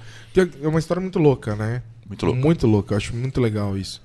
Porque a gente está falando de uma mudança tanto no, no, na forma de trabalhar, porque as empresas elas foram mudando, os clientes foram mudando, as, o, o, serviço prestado foi mudando, foi evoluindo, mas aí tem a vida pessoal por trás, né? Que a gente também tem que acompanhar esse ritmo, é difícil acompanhar. A gente chega um momento que cai o servidor. Né? É, e, e, não adianta falar que a gente vai separar a vida pessoal da vida profissional, cara. É uma Impossível. coisa só, não existe essa condição. Você precisa saber equacionar e trabalhar das, claro. das, das duas formas. E, e, existe um grande mito sobre isso. Né? As pessoas, ah, não, porque eu separo. Esquece. Ainda mais na área de tecnologia hoje, isso está confrontado e, e, e, obviamente, elas conflitam muitas vezes, né? E não tem como você trabalhar. Então, precisa se organizar. Então, foi no momento que a gente também identificou isso e para não conflitar ainda mais, a gente foi buscar ajuda. Eu acho que foi um momento também bastante bacana aí para mim. Legal, legal, muito bom, muito bacana você ter aberto essa essa conversa aí. Gostei disso. É, essa, é, é, é esse ponto aí da psicodinâmica, é pouca gente sabe, tá? É, eu agora não... tem mais gente. É, agora já tem um pouco, muito mais gente, né? Mas quem Mas, sabe não incentiva também outras pessoas a buscar essa, é. essa reflexão interna, porque às vezes acaba. Acho que essa falta de atenção para a vida pessoal acaba atrapalhando muito a vida profissional e uma hora, como você falou, as coisas vão, vão dar errado, vão dar problema se você não tomar conta. É isso, é isso. Bate o processador ali, deu pico de performance, não tem o que fazer. É, e, e, e, nos exames que eu fiz quando eu tinha rompido o joelho, já tinha andado num estresse alto. E mesmo assim eu continuei seguindo nisso, batendo no mesmo erro, dificuldade nessa reflexão. E aí 2016 ali, 2015 para 2016, realmente foi uma virada de chave. Tava muito estressado, muitos problemas, tava criando problema pessoal, é, com, com família, esse tipo de coisa, me distanciando um pouco também da questão familiar é, relacionamento muito complicado, enfim, eu sempre dei muito direcionamento para o trabalho, para o estudo, não dei muita abertura para poder seguir e vivia, vivenciava muitas coisas frias, uhum. né? Vamos, vamos colocar assim, e sem intensidade. Uhum. Justamente porque estava tentando fazer tudo e não fazia nada bem feito. Uhum. Então foi o momento da gente poder trocar e a gente vai começar a falar agora um pouco da nossa escalada aí como, como prestador de serviço e, e, e efetivamente aí é, evoluindo nos serviços gerenciados. Legal, legal. Muito bom, muito bom. Se a gente for pensar nesse, nessa segunda fase aí, então, nesse momento, é, quais eram os principais desafios como empresa de serviços gerenciados? O que, qual foi o primeiro impacto que vocês tiveram? Acho que o grande primeiro impacto, eu tenho um fato marcante, que eu entrei numa reunião com o time, né? Hum. E aí eu fui explicar o conceito, o que, que a gente iria fazer e qual que seria a nossa revolução. O que é o RMM? Três time? pessoas saíram da sala meio que chorando. Porque, assim, a gente é, era uma metodologia e uma forma de, de, implementação que exigia uma mudança de mindset de todo sim, o time. Sim. Né? Ah, o, os serviços gerenciados hoje, ele passa a ser hoje, se você quer evoluir dentro disso e um propósito muito claro de ser, e nós temos o propósito muito claro de ser o maior e o melhor prestador de serviços do, do, do, do nosso país, é, e até buscando aí a América Latina, é uma condição, claro, que você precisa implementar a cultura de serviços gerenciados. Uhum. E naquele momento eu identifiquei que eu precisava implementar a cultura de serviços gerenciados. Por quê? Eu já tinha analisado lá atrás o método Microsoft de transformar caixinha em serviço. Perfeito. A metodologia de evolução do próprio uh, da própria Microsoft em, em, termos de entrega de como que isso iria acontecer. E quando eu, eu tive o contato com, com a plataforma aí da, da Enable foi o movimento também que eu identifiquei o seguinte pô aqui eu vou conseguir integralizar tudo. Se eu levar uma cultura eu transformo o antivírus em, em modelo as a service eu transformo basicamente hoje o meu relatório. É claro que eu não, não, naquela época a gente não tinha a maturidade que a gente tem hoje. Uhum. mas foi o movimento e o momento que eu precisava entender instaurar uma cultura. E transformar pessoas sempre é o maior desafio. Né? E muitas vezes hoje, é, transpor muitas vezes o que está na cabeça do empresário para dentro do seu time também é difícil. É difícil né? E aí vem mais paradigmas, mas assim, com tudo que eu aprendi na psicodinâmica e eu amadureci, eu procurei levar isso para dentro de casa, entendendo a tipologia do meu time, né? Então, se o cara é extrovertido, o cara é introvertido, o cara basicamente é um cara que entrega às 5 da tarde, ou ele é o cara São que. Gestões diferentes. Né? Gestões e perfis diferentes que você tem na sua equipe. Uhum. E a gente começou, eu comecei a identificar isso melhor, porque eu comecei a saber trabalhar melhor com pessoas. Porque o meu ritmo para trabalhar com as pessoas era muito difícil. Porque eu, às vezes, eu era um cara intransigente, às vezes era um cara que tinha uma postura um pouco rebelde. Eu era o cara que resolvia tudo, era o Superman e, e achava que poderia fazer tudo sozinho. E aí a gente começa a entender que a gente não chega em lugar nenhum sozinho. Uhum. A gente começa a entender que os pequenos detalhes e a formação de um time vão dar características executivas, executoras do líder. O líder, por exemplo, não o líder que fica lá mandando ou falando basicamente para eles acontecer. Então, a cultura de serviços gerenciados, mais a cultura de liderança e transformação que eu comecei naquele momento, eu acho que foi fundamental para que a gente começasse uma jornada. E, e dentro desse fato que eu coloquei para vocês, dessa, dessa primeira reunião, vamos colocar assim, catastrófica, né? Com a equipe. dentro disso, né, de apresentação, enfim, eu vim fazendo isso meio que manual e, e, é, meio que eu mesmo o, instalando, vendo, enfim, sempre fui técnico também dentro desse processo e identificando como externalizar isso para o mercado, porque assim, é, acho que por mais técnico que, que, eu, que eu fui ao longo do tempo, eu sempre tive um perfil e uma conexão comercial também muito positiva, né? Eu sempre é, é, tendenciei mais para o lado técnico, mas eu acho que o, que o DNA comercial me favoreceu muito, né? E aí vem a relevância do meu pai lá, não, lá atrás. Meu pai foi sempre muito comercial, muito de relacionamento, muito de fazer negócio, muito de almoçar, muito de viajar. Meu pai atendia as maiores montadoras do país. Então isso foi o relacionamento que eu acho que eu peguei lá de- da infância, né? E isso possibilitou que a gente também olhasse também não só internamente, mas bons relacionamentos e a boa venda é, externa, né? É, porque ah, obviamente hoje o, o, o prestador de serviço muitas vezes tem dificuldade, não é porque ele não entrega bem, mas muitas vezes porque ele não consegue vender ou ele vende, né, para quem não está pronto para poder comprar, né, ou não é o ICP, não é o target dele é, correto, enfim. E eu sempre busquei isso de maneira estratégica, construir essa relação do, do portão para fora, né. É, e isso também é, foi uma cultura que eu comecei a implementar, não só internamente, mas nos clientes. E aí começou a ter uma virada de mindset dentro desse processo. Tá? Então, eu acho que hoje o nosso início é, ele foi baseado em plataforma, sim, tá? mas principalmente em pessoas e cultura. E a partir do momento que eu trouxe a cultura de serviços gerenciados, isso se fortalece. É claro que a gente vai ter outros pontos dessa jornada que eu vou falar aqui com vocês, mas eu acho que esse foi o pontapé inicial. Legal. Isso é muito claro e muito nítido, porque, pelo menos na minha percepção, o que você comentou de cultura, quando eu converso com outra pessoa da Qualiserve que não o Kleber, o discurso deles é muito alinhado. Parece que eu estou falando com, com alguém que foi exatamente treinado pelo Kleber, eles têm o mesmo discurso, os mesmos objetivos, é, a informação é clara da mesma forma. Isso é muito legal. Isso passa um, para nós, fornecedores, pelo menos, e imagino que isso para os clientes também, que ele está em boas mãos e qualquer pessoa que ele fala lá dentro é, é de confiança e vai poder passar a informação correta. Isso é muito legal. É, fazer essa, mas eu acho que fazer essa transposição ali da, da cultura, né, dos líderes para os liderados e ir fazendo isso virar uma cascatinha natural é muito difícil quando sua equipe cresce, né? Vocês são em quantos hoje, só para ter uma ideia? Hoje a gente já está praticamente aí em quase 30.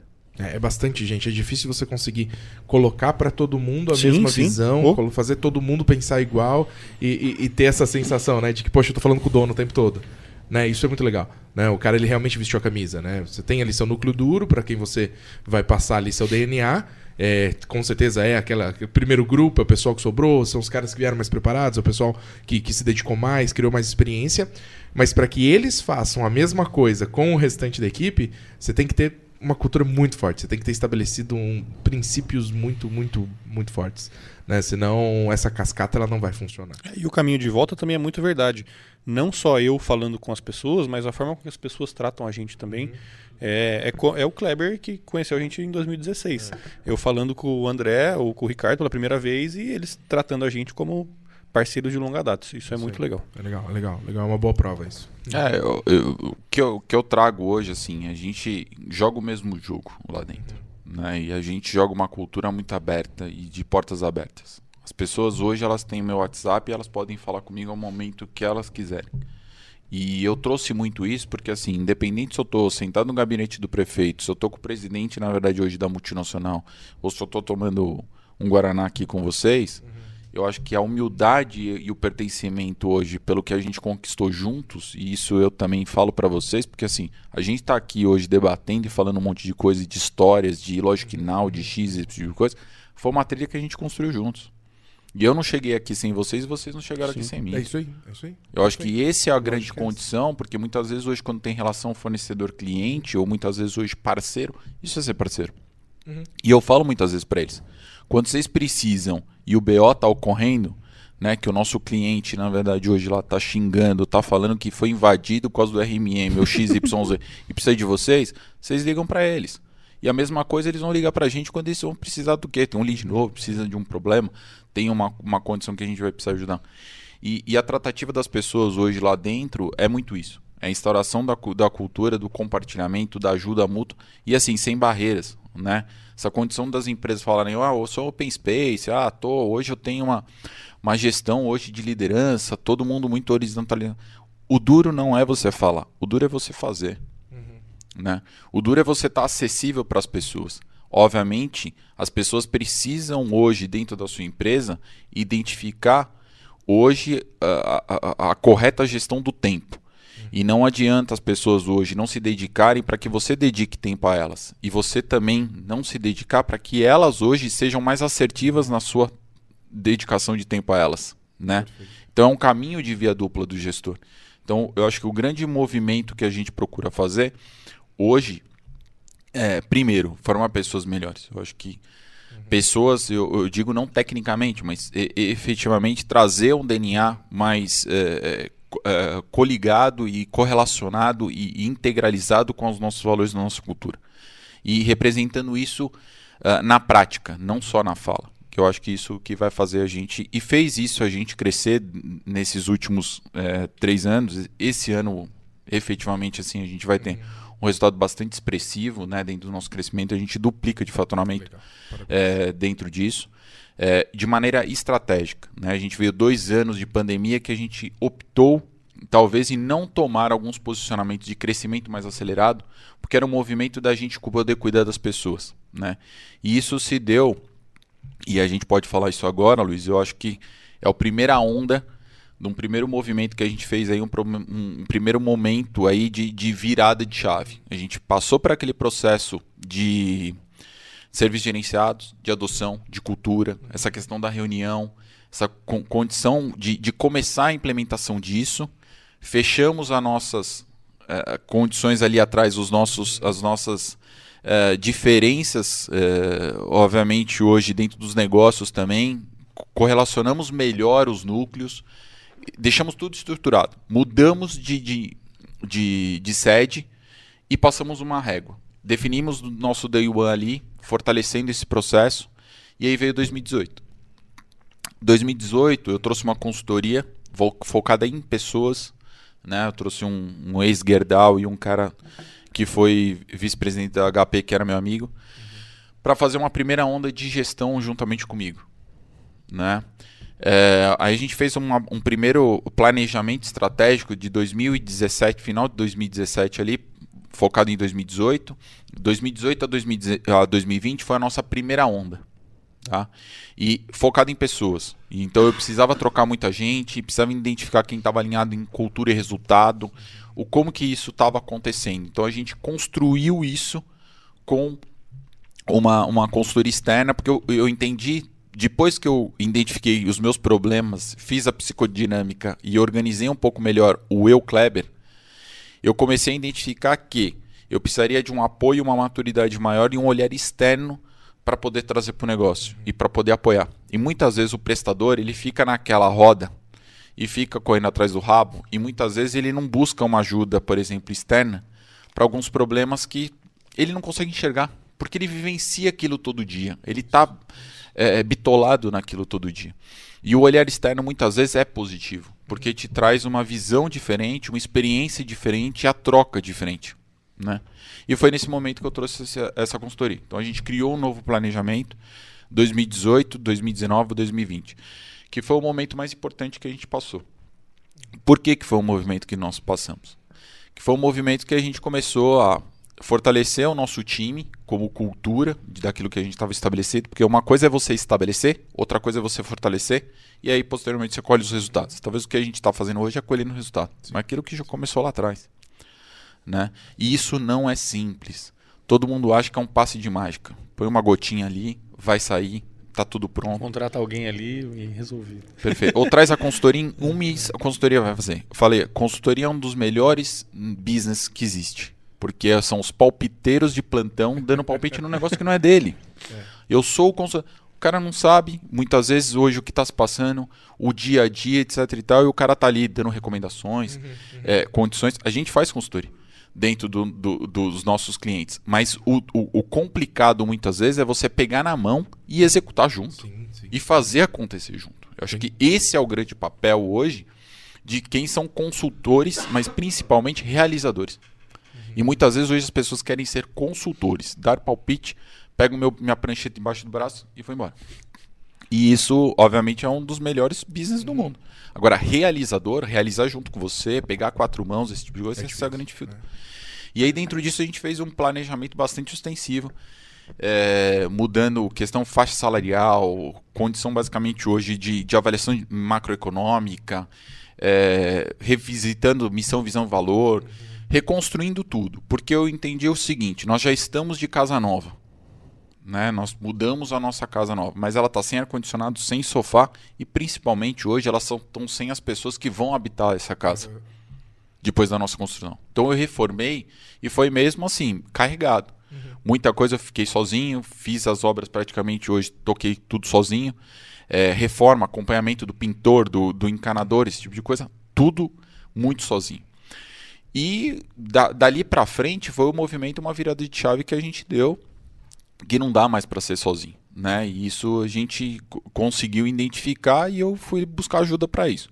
E nesse movimento da consultoria foi para fortalecer isso.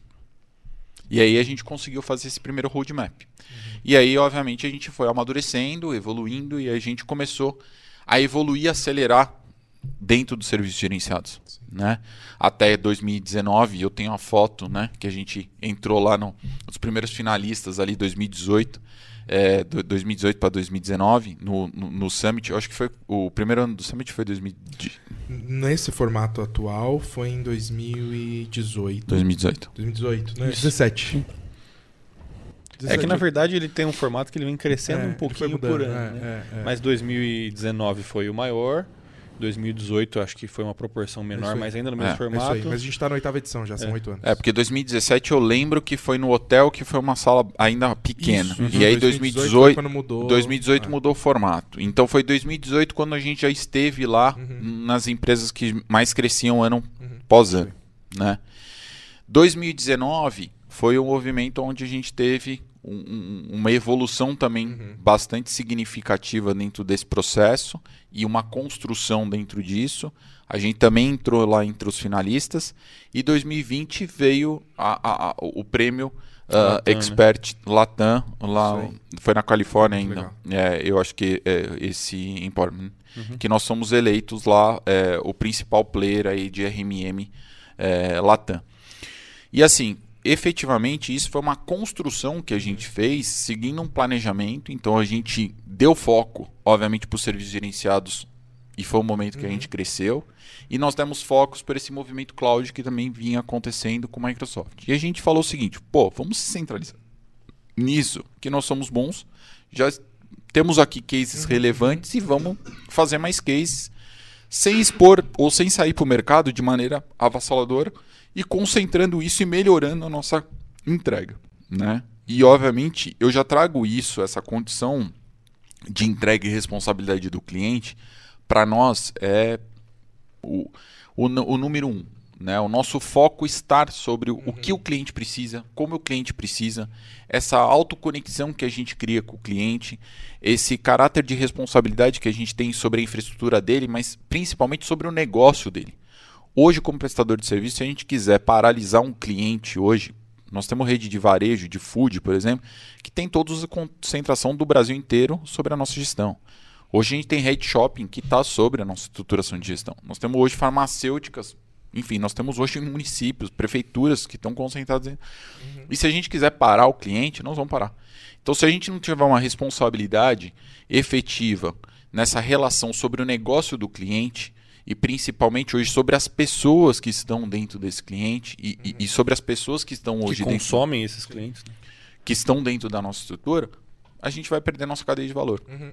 Então eu falei, pô, esse é o movimento com a consultoria da gente fortalecer as pessoas que estão aqui dentro, fortalecer nosso business, melhorar a nossa estrutura é, interna para que a gente consiga entregar ainda melhor. Né?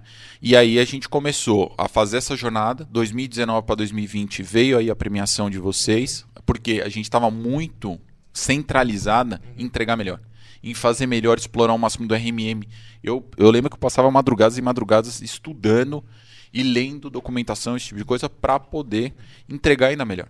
Que é o que a gente sempre chama de se colocar ali com foco em assumir a responsabilidade por aquele cliente, né? Você se tornar é, tão responsável quanto um sócio daquela empresa. Né? Exato. Acho que esse foco toda a diferença. Sim. Quando você colocou isso na cabeça, to, todo o restante vem vindo junto. Total. Né? E aí a, a, a, gente passou a entender também que assim, o problema do cliente, quando o cliente liga hoje pra gente, eu falo isso pro pessoal e, e tem que ficar bem claro. Eu acho que para quem está nos escutando, que é uma correlação hoje de que a prestação de serviço, a partir do momento que o, o cliente liga para você e fala assim, ó, eu tenho um problema. Não, você não tem um problema. Nós temos um problema. Uhum. E aí a relação uhum. também muda, porque você começa a vivenciar a, a vida da pessoa. Até o nosso DNA hoje, a IT Experience, todo mundo pergunta, pô, por que Experience? Porque assim, nós estamos ali não para fornecer tecnologia, nós estamos ali para fornecer uma experiência melhor para o nosso cliente. Uhum.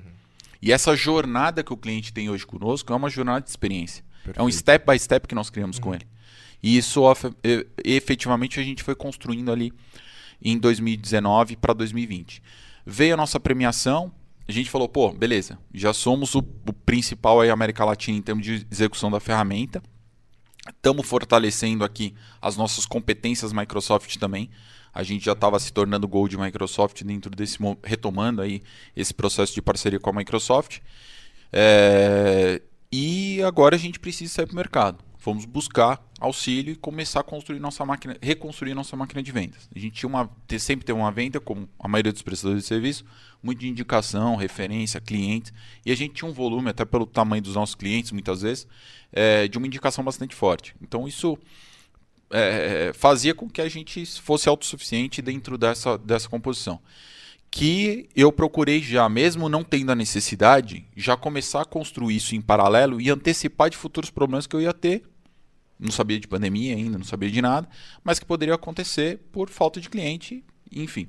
E a gente começou a construir tudo isso. E eu também comecei a identificar cada vez mais que eu precisava melhorar meu processo de gestão uhum. e sair cada vez mais do operacional e para o estratégico, né? E eu precisava deixar braços cada vez mais consolidados, né? Então, Rogério, Ricardo, o Arthur que hoje, enfim, está numa grande farmacêutica aí, é, o próprio André, outras pessoas que estão é, com a gente hoje foram desse nível de formação. Uhum. Mas também foi custoso. Tá? Sim. Ricardo, eu acho que pediu para sair umas cinco vezes. Quando eu coloquei um CTO, enfim, o cara veio de governo é, com uma outra cabeça nessa mi migração minha uhum. Pro, pro, pro estratégicos. Eu coloquei uma pessoa pesada dentro do, da estrutura, pesada assim, já veio de uma experiência maior, já uhum. foi CEO de empresa, esse tipo carga, de coisa. Né? Aí o Ricardo, pô, ficou aí de. Não posso falar de cabelos em pés, mas assim, é, ficou. Ele vai estar nos escutando aqui. Ele Fica sabe das brincadeiras do carinho. Disso. Do carinho que eu tenho por ele, mas assim, eu acho que foi um momento também que a gente procurou desenvolvê-los. E ele, pô, pediu ali três, quatro vezes para poder sair e foi resiliente, aprendeu é, muito e, e, e, soube lidar com essas diferenças também para poder amadurecer. Então esse foi um ponto importante dentro do, da trajetória dele. Talvez hoje ele identifique isso que foi a resiliência, né? O Rogério, por exemplo, que está com a gente hoje, é nosso arquiteto de solução. Ele foi almoçar comigo uma vez, eu falo para ele que é um almoço indigesto, né? Eu escutei dele em 2018, quando ele entrou. Ele tinha voltado dos Estados Unidos, ele, eu fiz o, o processo seletivo dele, ele estava nos Estados Unidos ainda, ele trabalhou no, no Itaú, mas ele estava fora do mercado há algum tempo. E aí ele voltou ah, para cá, pô, tava fazendo um excelente trabalho dentro de um cliente nosso, ele estava alocado lá dentro. Uhum. E eu fui almoçar com ele e ele falou, cara, eu não me vejo dentro da Qualicer. Qualicerve é uma empresa de, de, de processos muito desorganizados, tudo. E para mim foi muito importante esse, chacoalhão. É, esse chacoalhão também, porque era muito das ancoragens da realidade que eu estava vivendo, eu já estava fazendo a psicodinâmica, já estava tentando evoluir como pessoa, tudo. Eu é, fiz esse, esse movimento, né? Quem está nos escutando talvez não tá vendo, mas realmente foi engolir a seco. E falei, pô, é, eu entendo, entendi, fiz uma introspecção daquilo e, e, e, e comecei a dar sequência num planejamento uhum. né, de, de execução.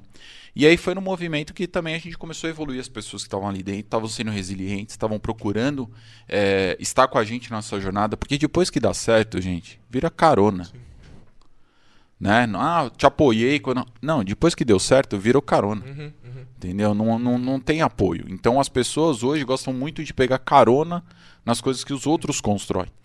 E eu sempre identifiquei isso porque, assim, mais uma vez, eu estou trazendo lembranças lado do meu pai lá na frente. Meu pai chegou aonde chegou, por mérito dele, esse tipo de coisa, mas por muitos caronistas acabou tropeçando no meio do caminho porque pessoas que se aproveitaram daquela situação e muitas vezes não queriam bem a ele, uhum. né? mas não tiveram auxiliando e fazendo isso para ajudá-lo, e sim para prejudicá-lo. E a vida do prestador de serviço muitas vezes é isso. Né? Às vezes você pega o cliente que é um caronista, que quer basicamente hoje preço, que quer isso, que quer aquilo, que quer, que quer, que quer, que quer, porque ele quer pegar carona no seu conhecimento, no que uhum. você se esforçou, no que, você, tá fez, no que você entregou, etc, etc e tal. E as pessoas também muitas vezes são isso, né? E eu identifiquei nessas pessoas, né? O próprio Arthur, que começou com a gente em 2016, ele foi é, fazer um, um, um intercâmbio nesse intervalo aí 2016 para 2017 na Irlanda. E as pessoas perguntavam para ele, pô, mas você tá. A empresa te liberou para você ir, pô, você tá de férias eu, recebendo da empresa esse tipo de coisa. E foi um movimento que a gente teve, por quê? Foi um cara que foi resiliente com a gente também. É. Ajudou muito dentro do nosso processo. Né? É, assim como outras pessoas que, que, que auxiliaram e fizeram nosso, a, a, realmente a coisa acontecer. E eu foquei muito nessa equipe técnica porque eu precisava entregar melhor precisava sair da operação. E aí eu tirei o CTO comecei a estruturar essa equipe interna para que eles também fossem os líderes e para que eles começassem a aumentar a maturidade deles dentro da evolução.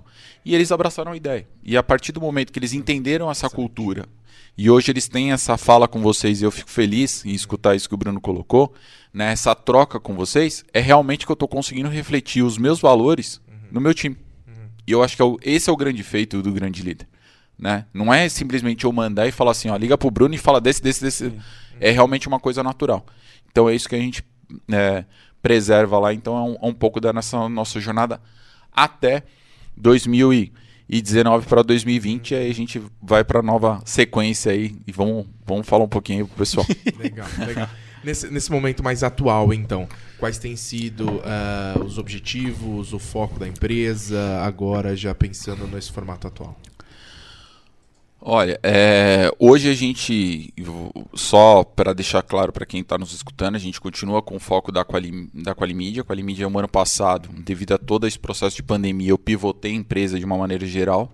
Né? A Qualimídia era uma empresa que era focada em redes sociais, comunicação digital, enfim. Quando veio a pandemia, a gente já via que esse negócio entrou num commodity, né? E, e, e para a gente poder brigar por preço, a gente tinha grandes clientes, o All, Heineken, enfim, outros players aí é, do mercado, além do governo propriamente dito. Uhum. Só que, pô, ninguém queria mais pagar o preço que agência digital e virou todo mundo fazendo rede social, fazendo post e falando. E nesse momento eu, eu entendi que eu também precisava trocar e, e, e pivotar e se tornar uma empresa de tecnologia. Para que aquela dependência operacional, aquele custo operacional, aquela gestão é, ficasse mais simplificada. E a gente se tornou uma empresa de ad server da Amazon. Né? Então hoje nós somos responsáveis aí por campanhas uh, e, e, e ad server, que é basicamente hoje a gente audita campanhas para governo federal e outras ações. E projetos de inteligência digital. Então, hoje a gente traz essas informações e toda essa nossa inteligência a nível de dados, a nível digital, e propõe para o cliente projetos digitais e levanta projetos digitais. Tá? É isso como a gente está fazendo com o clube de futebol, que hoje é o meu time de coração, enfim, né, é, dentro disso e outras ações que a gente tem hoje com com marcas, é, foram importantes essa. É, a gente então pivotou a empresa por inteiro. Tá? Na Qualiserve, eu acho que o, o, assim que a gente fechou esse, é, esse processo de 2020 aí, dessa nossa primeira evolução, a gente iniciou a nossa segunda onda, vamos colocar assim. Tá? Que era o quê? Nós já estamos com uma casa muito mais é, bonita, uma casa muito mais estruturada.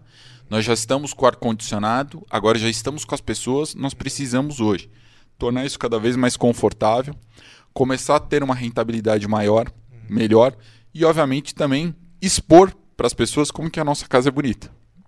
E o que, que a gente faz para entregar melhor né? para o nosso cliente. Né? E quem não é visto, não é, é lembrado. lembrado é. E a gente começou a trabalhar muito mais em focos de automação. Então hoje isso foi uma, uma dedicação que o time teve na construção de uma cultura data-driven, de tudo aquilo que eu já tinha, levar isso para eles. Né? Então hoje, quando é, até no evento do Elite, eu acho que foi um momento muito bacana ali, é, como você, o, o, o, o Binho, enfim, referenciaram ali o Ricardo hoje como sendo um cara que está construindo algo em termos de indicador, NPS. A gente tem métrica para tudo, né? desde o estouro do SLA até a reclamação do cliente, ou, enfim, monitoramento.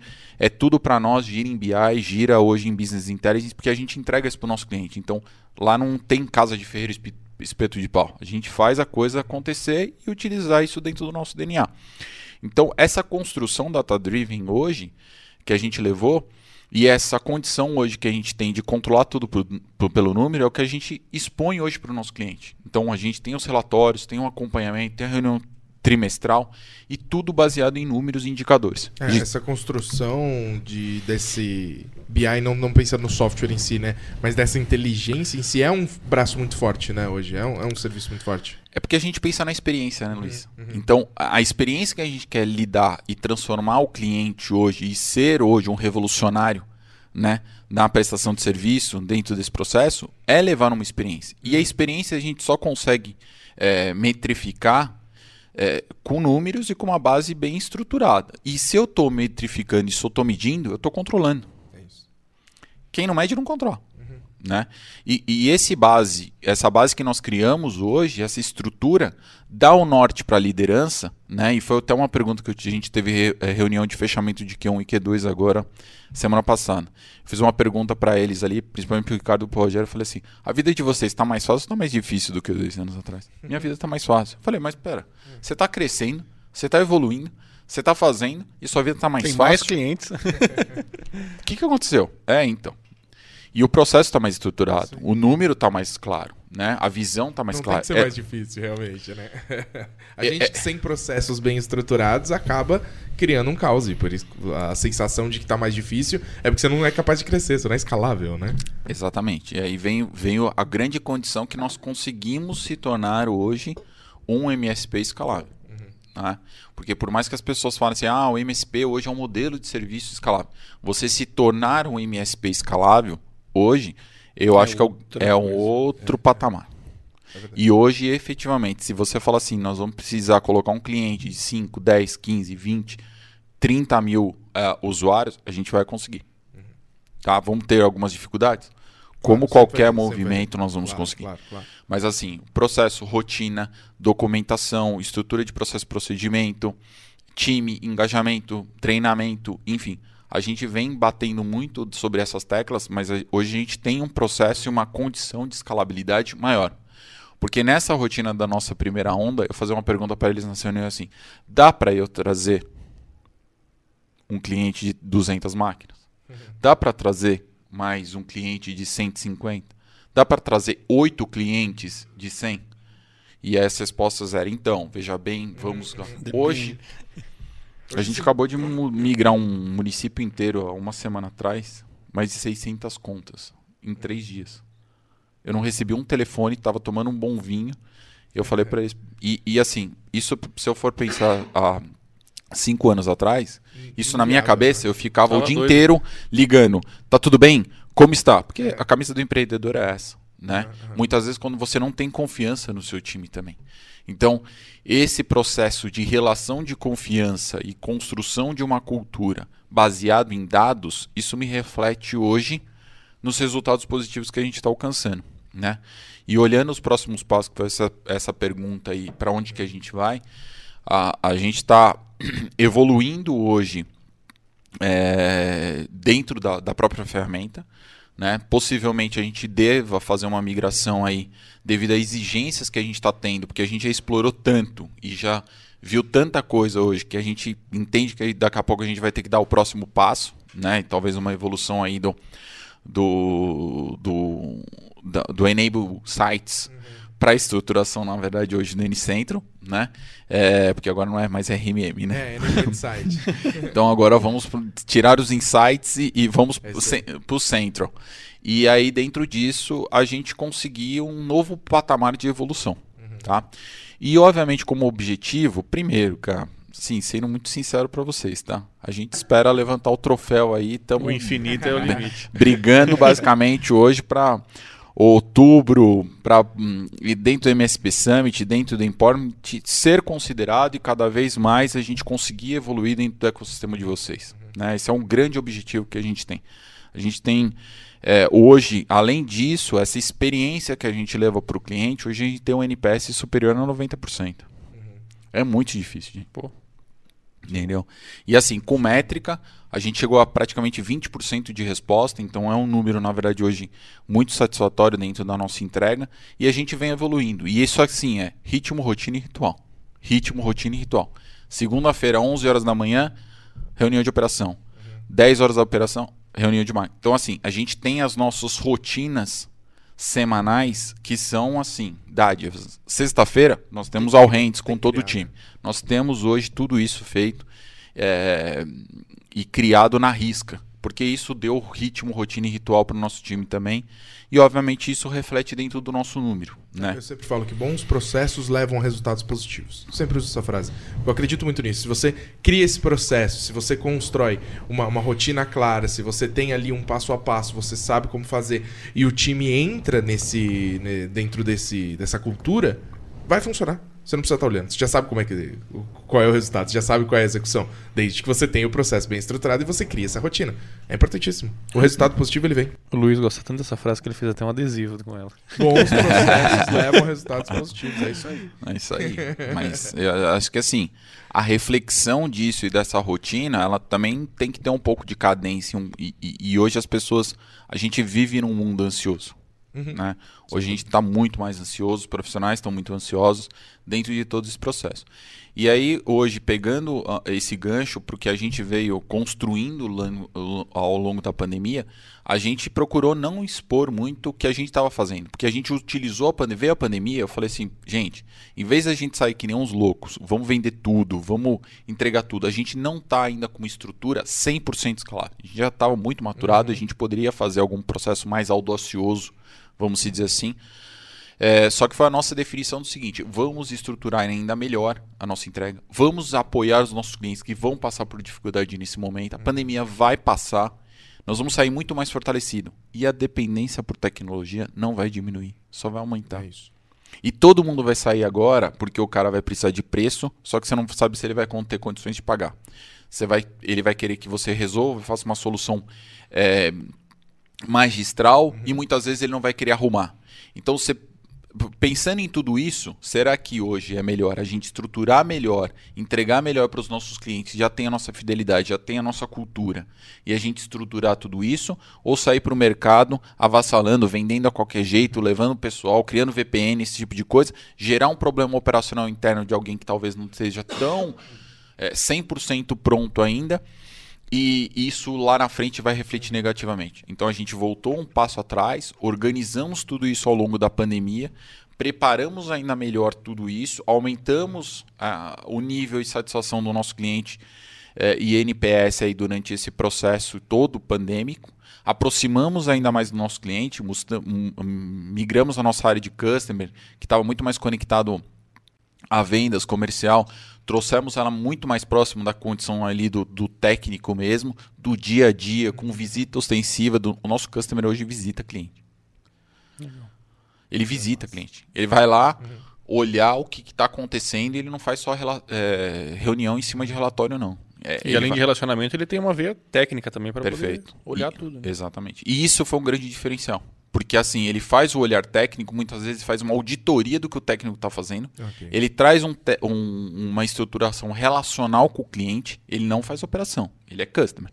Né? E muitas vezes hoje, é- é, esse viés que ele tem, ele acaba mitigando problemas quando eles existem e muitas vezes hoje dando uma- muito mais sustentação. E obviamente isso foi algo que a gente aprendeu principalmente com erros e acertos dentro disso, né? Porque hoje o pessoal entende que customer pode ser uma veia de oportunidades e de aprendizado para vender. Ele pode ser. Lógico, para fazer um upsell, para é vender. uma porta de upsell e cross-sell, É uma óbvio porta. é.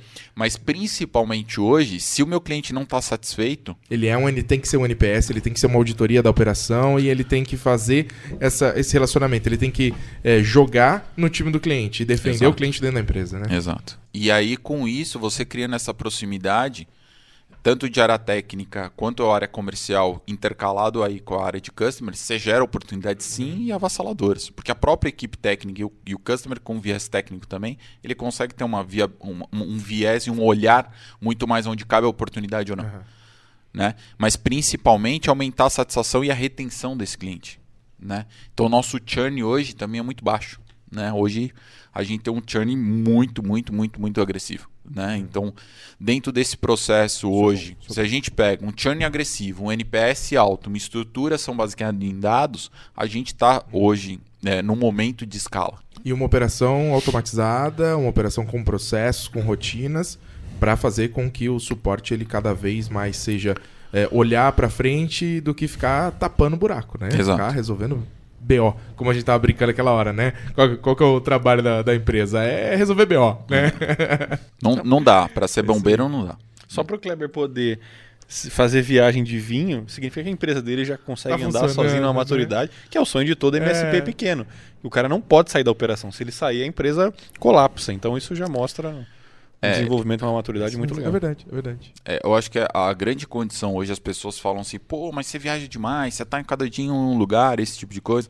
Eu acho que o grande ponto também importante dentro de uma jornada do MSP de sucesso é o que ele faz fora né, do reduto dele, fora da zona de conforto dele. E quando eu falo isso, muitas vezes é o network, é o relacionamento e a inserção hoje de nós empresários num, num, num grupo de network. Né? Eu faço parte de vários grupos de network, eu tenho várias frentes hoje que eu me conecto a pessoas. E muitas vezes essas pessoas hoje, elas compram a credibilidade um, que a gente está entregando para outros clientes, mas por um, muito mais a relação. Então, você muitas vezes você não vai conseguir fazer negócio com uma pessoa ou vender o seu É serviço mais ou negociar. ligar pro seu amigo do que pegar e pesquisar na internet um fornecedor qualquer. Perfeito. E assim, você não vai conseguir fazer negócio muitas vezes. Eu falo pro meu time isso hoje. Porque antes exi- existia estigma, né, do empresário, tudo. Eu não posso sair da minha empresa. Eu, as pessoas não vão poder ver eu hoje é, andando X, eu no lugar Y, no, no, no, no, no- no Z, né? E eu entendo que hoje o nosso time já tem uma maturidade que eles veem o tanto quanto eu corro e quanto eu viajo, etc e tal, mas assim, é, eu dei um exemplo de um casamento que eu estava na, na- nas últimas semanas em, no Rio de Janeiro, né? E enfim, peguei, pô, agenda atribulada, tudo saí sexta-feira, peguei esposa, pô, vamos lá no Rio, tem um casamento de um grande amigo, etc e tal. Só que assim, né? Metade eu vou pro casamento, metade eu vou fazer prospecção. Tô num grupo tá de relacionamento, Já já, tá tô lá, etc e tal. sim, Estou sim. na cerimônia, na verdade, do lado do que eu olhei o Pô, WhatsApp você da pessoa. Coisa? Puta, que legal, cara. Nossa, sabia que eu faço tal Não, coisa? é. Nossa, semana que vem você vai estar disponível? Porra, que coincidência. Olha. E aí, simplesmente, eu olho o WhatsApp da pessoa, a pessoa com um grupo de uma, enfim, escola de inglês bem famosa, né?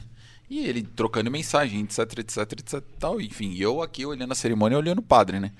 Do lado, pá, não sei, olhando aqui, olhando o padre e vendo o que que tá acontecendo ali. Pô, e percebi que algumas coisas ali eram correlacionadas com TI, com TI. E o cara possivelmente tava com problemas.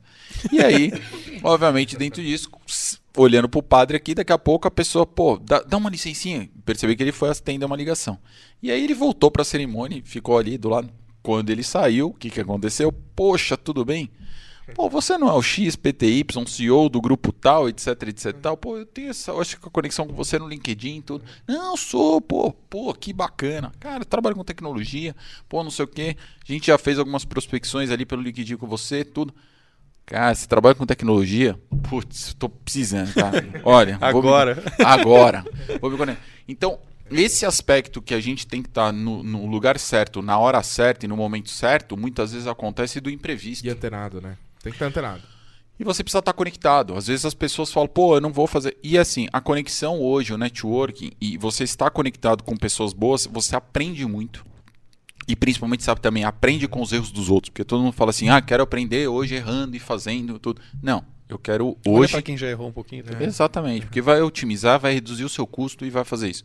E a conexão que você cria, né? Então, por exemplo, o grupo Elite que vocês colocaram e, e criaram ali, eu achei muito bacana a iniciativa de vocês. É, é isso. É, muitas vezes a gente está criando um network com pessoas ou, ou, ou problemas é, de pessoas que já passaram por aquilo. Sim né? E, e, e, efetivamente a gente cresce muito. Quando a gente está em grupo de mentoria, por exemplo, a gente cresce muito. Ou muitas vezes quando a gente está tomando um, trocando um, um, um cartão ou, uhum. ou, ou, efetivamente trocando experiências ali, pô, numa partida de futebol, num, num, numa estrutura. E o relacionamento muitas vezes ocorre fora do seu quadrilátero ali ou do seu headquarter, do, do seu escritório ele vai acontecer numa, numa mesa, de, num, num boteco, numa estruturação hoje que você está tomando um vinho e você encontra alguém. O relacionamento hoje, principalmente comercial, você vai conhecer as pessoas assim. E eu procuro também hoje me conectar com pessoas melhores do que eu. Né? E essa condição hoje de, de ser o mais burro da mesa, uhum. eu sempre procuro prevalecer. Né? Eu, às vezes, enfim, acho que hoje a gente é, tem uma entrega positiva, tem uma visibilidade, enfim, uma conexão bacana, mas assim, sempre procurar escutar os outros ou procurar conectar com pessoas melhores do que eu. Porque isso vai fazer com que eu me desenvolva. Né? Então, a, o estudo constante, você me falou, a gente falou um pouquinho lá em início de formação, da minha de engenharia, ciência da computação. Depois eu passei para a Unicamp, fui fazer é, redes de computadores na, na Unicamp, é, dormia terça e quinta no Lago Azul para atravessar São Paulo, ficava de madrugada para entrar na Unicamp cedo. E aí foi mais um processo que eu, que eu corri. Depois eu fui para a GV fazer gestão empresarial. Agora eu fiz MIT, transformação digital, enfim. É, na estruturação deles lá fora. Então, é, não, não consegui viajar por causa da pandemia, uhum. mas fiz a formação, tive que fazer tudo online. E então, dentro desse processo, é, a evolução constante e essa condição de estar querendo aprender cada vez mais e se conectando com pessoas que possam é, hoje ter uma troca positiva e ainda mais agregadora, isso faz a diferença. Sim, né? E muitas vezes a gente fala assim: não, eu vou aprender o técnico, vou fazer a certificação, vou ficar conectado, na verdade, hoje esse mundo. E não, a certificação é muito importante. Conhecimento técnico é muito importante. Mas o relacional e a experiência que você vai ter hoje com outras pessoas podem te engrandecer ainda mais. Então, por exemplo, o Grupo Elite, eu acho que foi uma puta experiência que a gente teve, uma grande experiência que a gente teve, um grande momento que a gente teve. Então, queria agradecer aqui também vocês aí de fazer parte desse seleto grupo. Não, é obrigado. o mérito é seu. É isso aí. Obrigado pela parceria, é. pela construção, por nos ajudar a desenvolver o mercado. Inclusive, obrigado por trazer todo esse conhecimento, essa experiência aqui para hoje também. Que vai Eu ser vendido. É... Esse podcast não é mais público. É isso aí. Agora, você falou de conexão. Eu queria aproveitar para a gente poder. É é, caminhar para o encerramento, para fazer conexão, a gente precisa estar o tempo todo é, ligado entre nós aqui e a única forma hoje de a gente fazer isso é utilizando, na minha visão, redes sociais. É impossível, na nossa loucura do dia a dia, a gente conseguir criar encontros para que toda semana a gente se veja, a gente se fale, faça um elite por semana ou um elite por mês. Né? É muito difícil. Então eu incentivo muito que a gente se conecte via redes sociais para que um possa acompanhar o trabalho do outro e ao mesmo tempo a gente possa se falar, trocar mensagem o tempo uhum. todo. É, e como as pessoas podem buscar o Kleber? Qual a forma mais fácil de falar com o Kleber? LinkedIn? Está sempre no LinkedIn? Está super ativo ali no LinkedIn? Ou por onde as pessoas podem se conectar com você para manter essa conexão viva ali no dia a dia, mesmo sem ter um evento? É, eu acho que a gente falou muito sobre as questões técnicas aqui, né? A gente falou um pouco de cultura data driven, falamos um pouco de comercial, network e tudo. E eu acho que a gente pode fechar aqui falando de uma área que você conhece bem, que é marketing, uhum. né? Eu acho que hoje, primeiro, é, eu também era um cara opositor à, à exposição, a, a, a, enfim.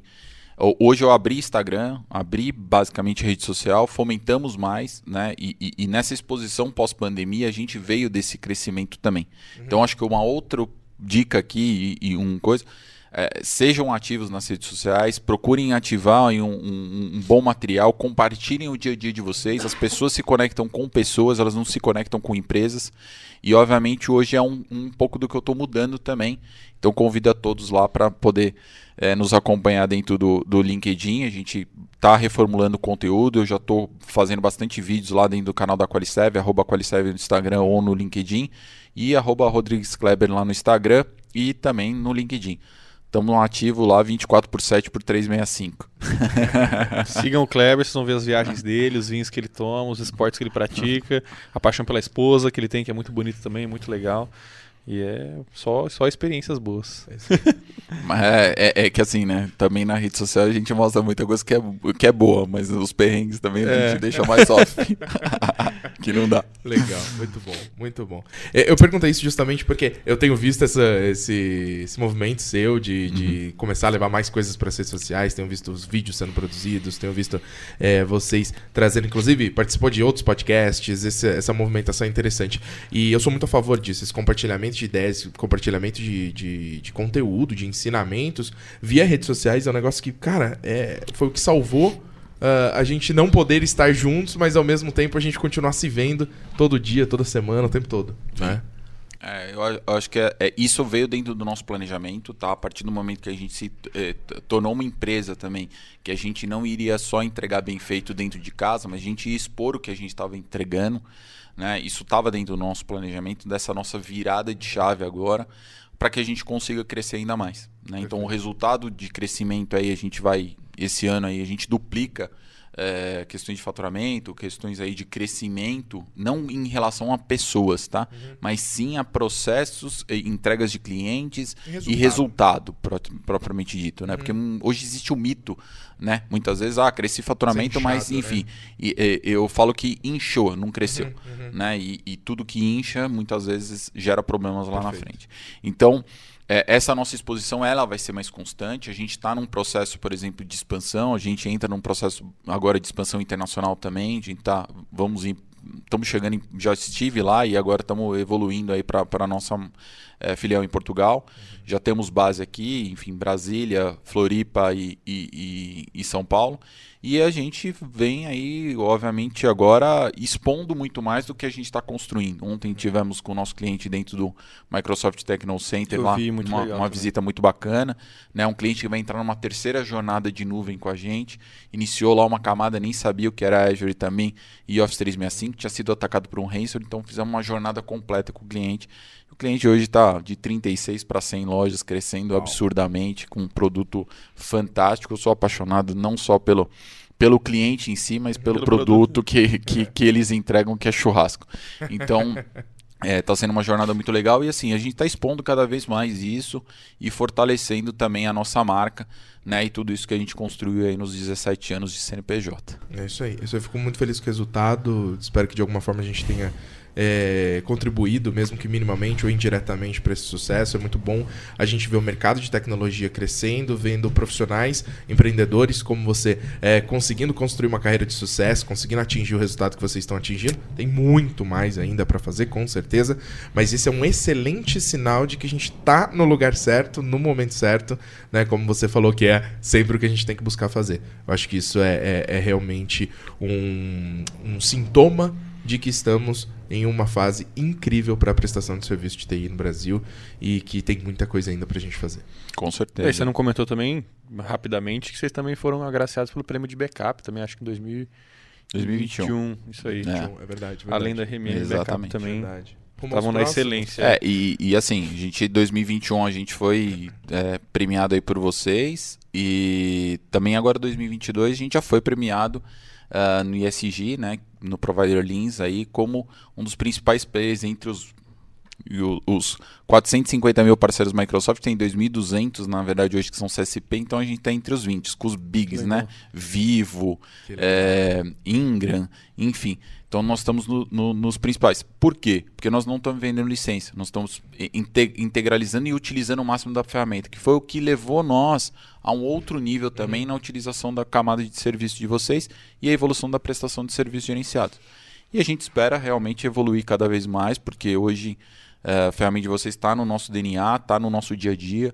É o que a gente espera, na verdade, hoje, ainda avançar ainda mais e conhecer ainda mais. E questões de backup também, a gente espera ainda é, não ser só o maior do Brasil, mas enfim, América Latina, mundo, enfim, é o nosso estigma aqui de crescer ainda mais, porque a ferramenta também entrega muito e nos possibilita crescer de maneira escalável.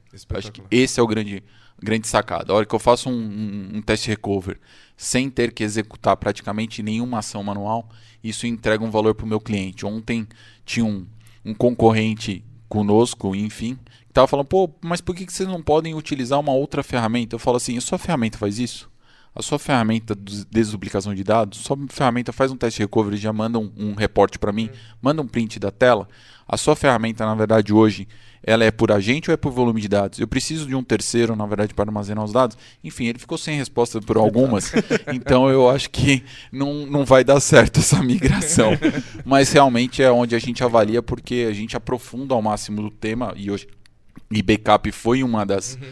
de umas ações que estava no nosso planejamento. Eu falei para o Rodrigo, falei, olha, nós vamos começar a fazer backup. Depois de 2020, 2021, nós falamos assim, nós vamos começar e nosso tema 2021 é um tema que ele gosta muito, né? Backup, backup, backup. E a gente foi agraciado aí com a premiação de vocês, agora com essa questão de ESG. Então a gente vem se fortalecendo, vem sendo reconhecido também e a gente espera que, obviamente, a gente possa crescer ainda mais e principalmente fortalecendo a entrega para o nosso cliente e ajudar vocês também na, na, no fortalecimento do ecossistema para a gente poder revolucionar a prestação de serviço aí no nosso país. Show. Excelente, muito bom, muito bom. Então vamos lá, queria agradecer muito a sua presença, agradecer você ter aberto tanta informação, tanta coisa legal da sua história, coisa que a gente não sabia, mesmo já se conhecendo há algum tempo. Isso foi muito bacana mesmo. Obrigado por essa abertura, por essa possibilidade. Já queria deixar aqui um convite, porque tenho certeza que tem muito mais história pra gente, pra gente conversar. Então a gente vai ter um segundo papo em breve, com toda certeza. Vamos, vamos alinhar as agendas entre os claro. voos aí, né? É, uma paradinha aqui. Mas o mais importante, parabenizar você toda a sua equipe, toda a sua empresa, pelo resultado atingido e pelo futuro brilhante que vocês ainda vão ter. Obrigado por contribuir com a gente. É isso aí. E queria também deixar um recadinho, pessoal que quiser conhecer mais da sua empresa, qualiserve.com.br, certo? qualiserve.com.br, exatamente como se fala, não é tem erro. Aí. Quali com i, serve com e no final. É isso aí. Muito fácil, né? É isso aí. Segue a gente lá nas redes sociais. Queria agradecer vocês. Gente, vocês sabem do carinho que eu tenho por vocês como pessoas como fornecedores, como amigo, como parceiro. A gente vem passando várias dificuldades e sucessos juntos e a gente entende aí que a nossa parceria, a nossa junção com, com pessoas como vocês ainda fica muito mais fortalecido. Então, obrigado pelo convite. Realmente teve coisas aqui que, enfim, não estão no LinkedIn, não estão nas redes sociais, não aparecem nos stories do Instagram. E eu faço questão aí de compartilhar com vocês pelo carinho que eu tenho com vocês aí. Vocês é, moram no nosso no nosso respeito e no nosso coração também lá do, de todo o nosso time. Perfeito. Muito legal, é recíproco, viu? Sim. É recíproco. Todo mundo tem um carinho muito grande pela qual ele serve. E é muito legal também eu entender, e acho que mais pessoas vão ter essa sensação, de que o Kleber não é só um empreendedor. Ele tem um background, ele tem uma história, ele tem é, degraus que ajudaram a construir quem ele é hoje e que tudo que ele conquista hoje tem alguma justificativa, algum esforço que ele fez, alguma decisão que ele tomou algum, algum amor a mais que ele teve por algo que ele, que ele deu esse passo para frente. Isso é muito legal, é bem emocionante também. Espero que vocês gostem desse bate-papo. Aproveitem muito, assim como a gente aproveitou aqui. Foi uma aula para gente, foi muito bom e só sucesso daqui para frente. É serve Europa vai ganhar prêmios daqui a pouco. Olha só. é, eu acho que assim, um, e uma mensagem, Bruno, em cima do que você está colocando aqui para a gente poder finalizar, assim, é, aprendi muito, enfim, e, e, e deixo um recado para todo mundo que assim, sempre se desafie, né? E não existe crescimento na zona de conforto. Sempre saia dela, porque assim, no momento que você está como empresário, como pessoa dentro de uma zona de conforto, você não está se desenvolvendo, você não está crescendo. Então busque coisas novas, desafie, na verdade, mas assim, sem perder o foco e lembrem da gestão de tempo ali, de todos os desafios que a gente teve, os erros que eu já cometi, que eu acho que, que foi o que eu procurei compartilhar aqui com vocês e poder ajudar de alguma maneira aí quem quem está nessa evolução constante. É isso aí, quem não se desafia não cresce, quem não cresce está é encolhendo, né? Perfeito, é isso aí, é isso aí. Bom, todos os links e os perfis das redes sociais, além do site, etc, vai estar tá tudo na descrição desse episódio. Convido vocês a seguir a gente no seu agregador favorito, seja o Spotify, Apple Podcasts ou Google Podcasts todo mês a gente tem diversos conteúdos diferentes e a ideia é que a gente traga um empreendedor de sucesso para a gente continuar essa jornada aqui dos MSPs para contribuir com todos vocês que estão nos ouvindo. Muito obrigado por ficar com a gente até o fim e até o próximo episódio. Falou, gente. Valeu.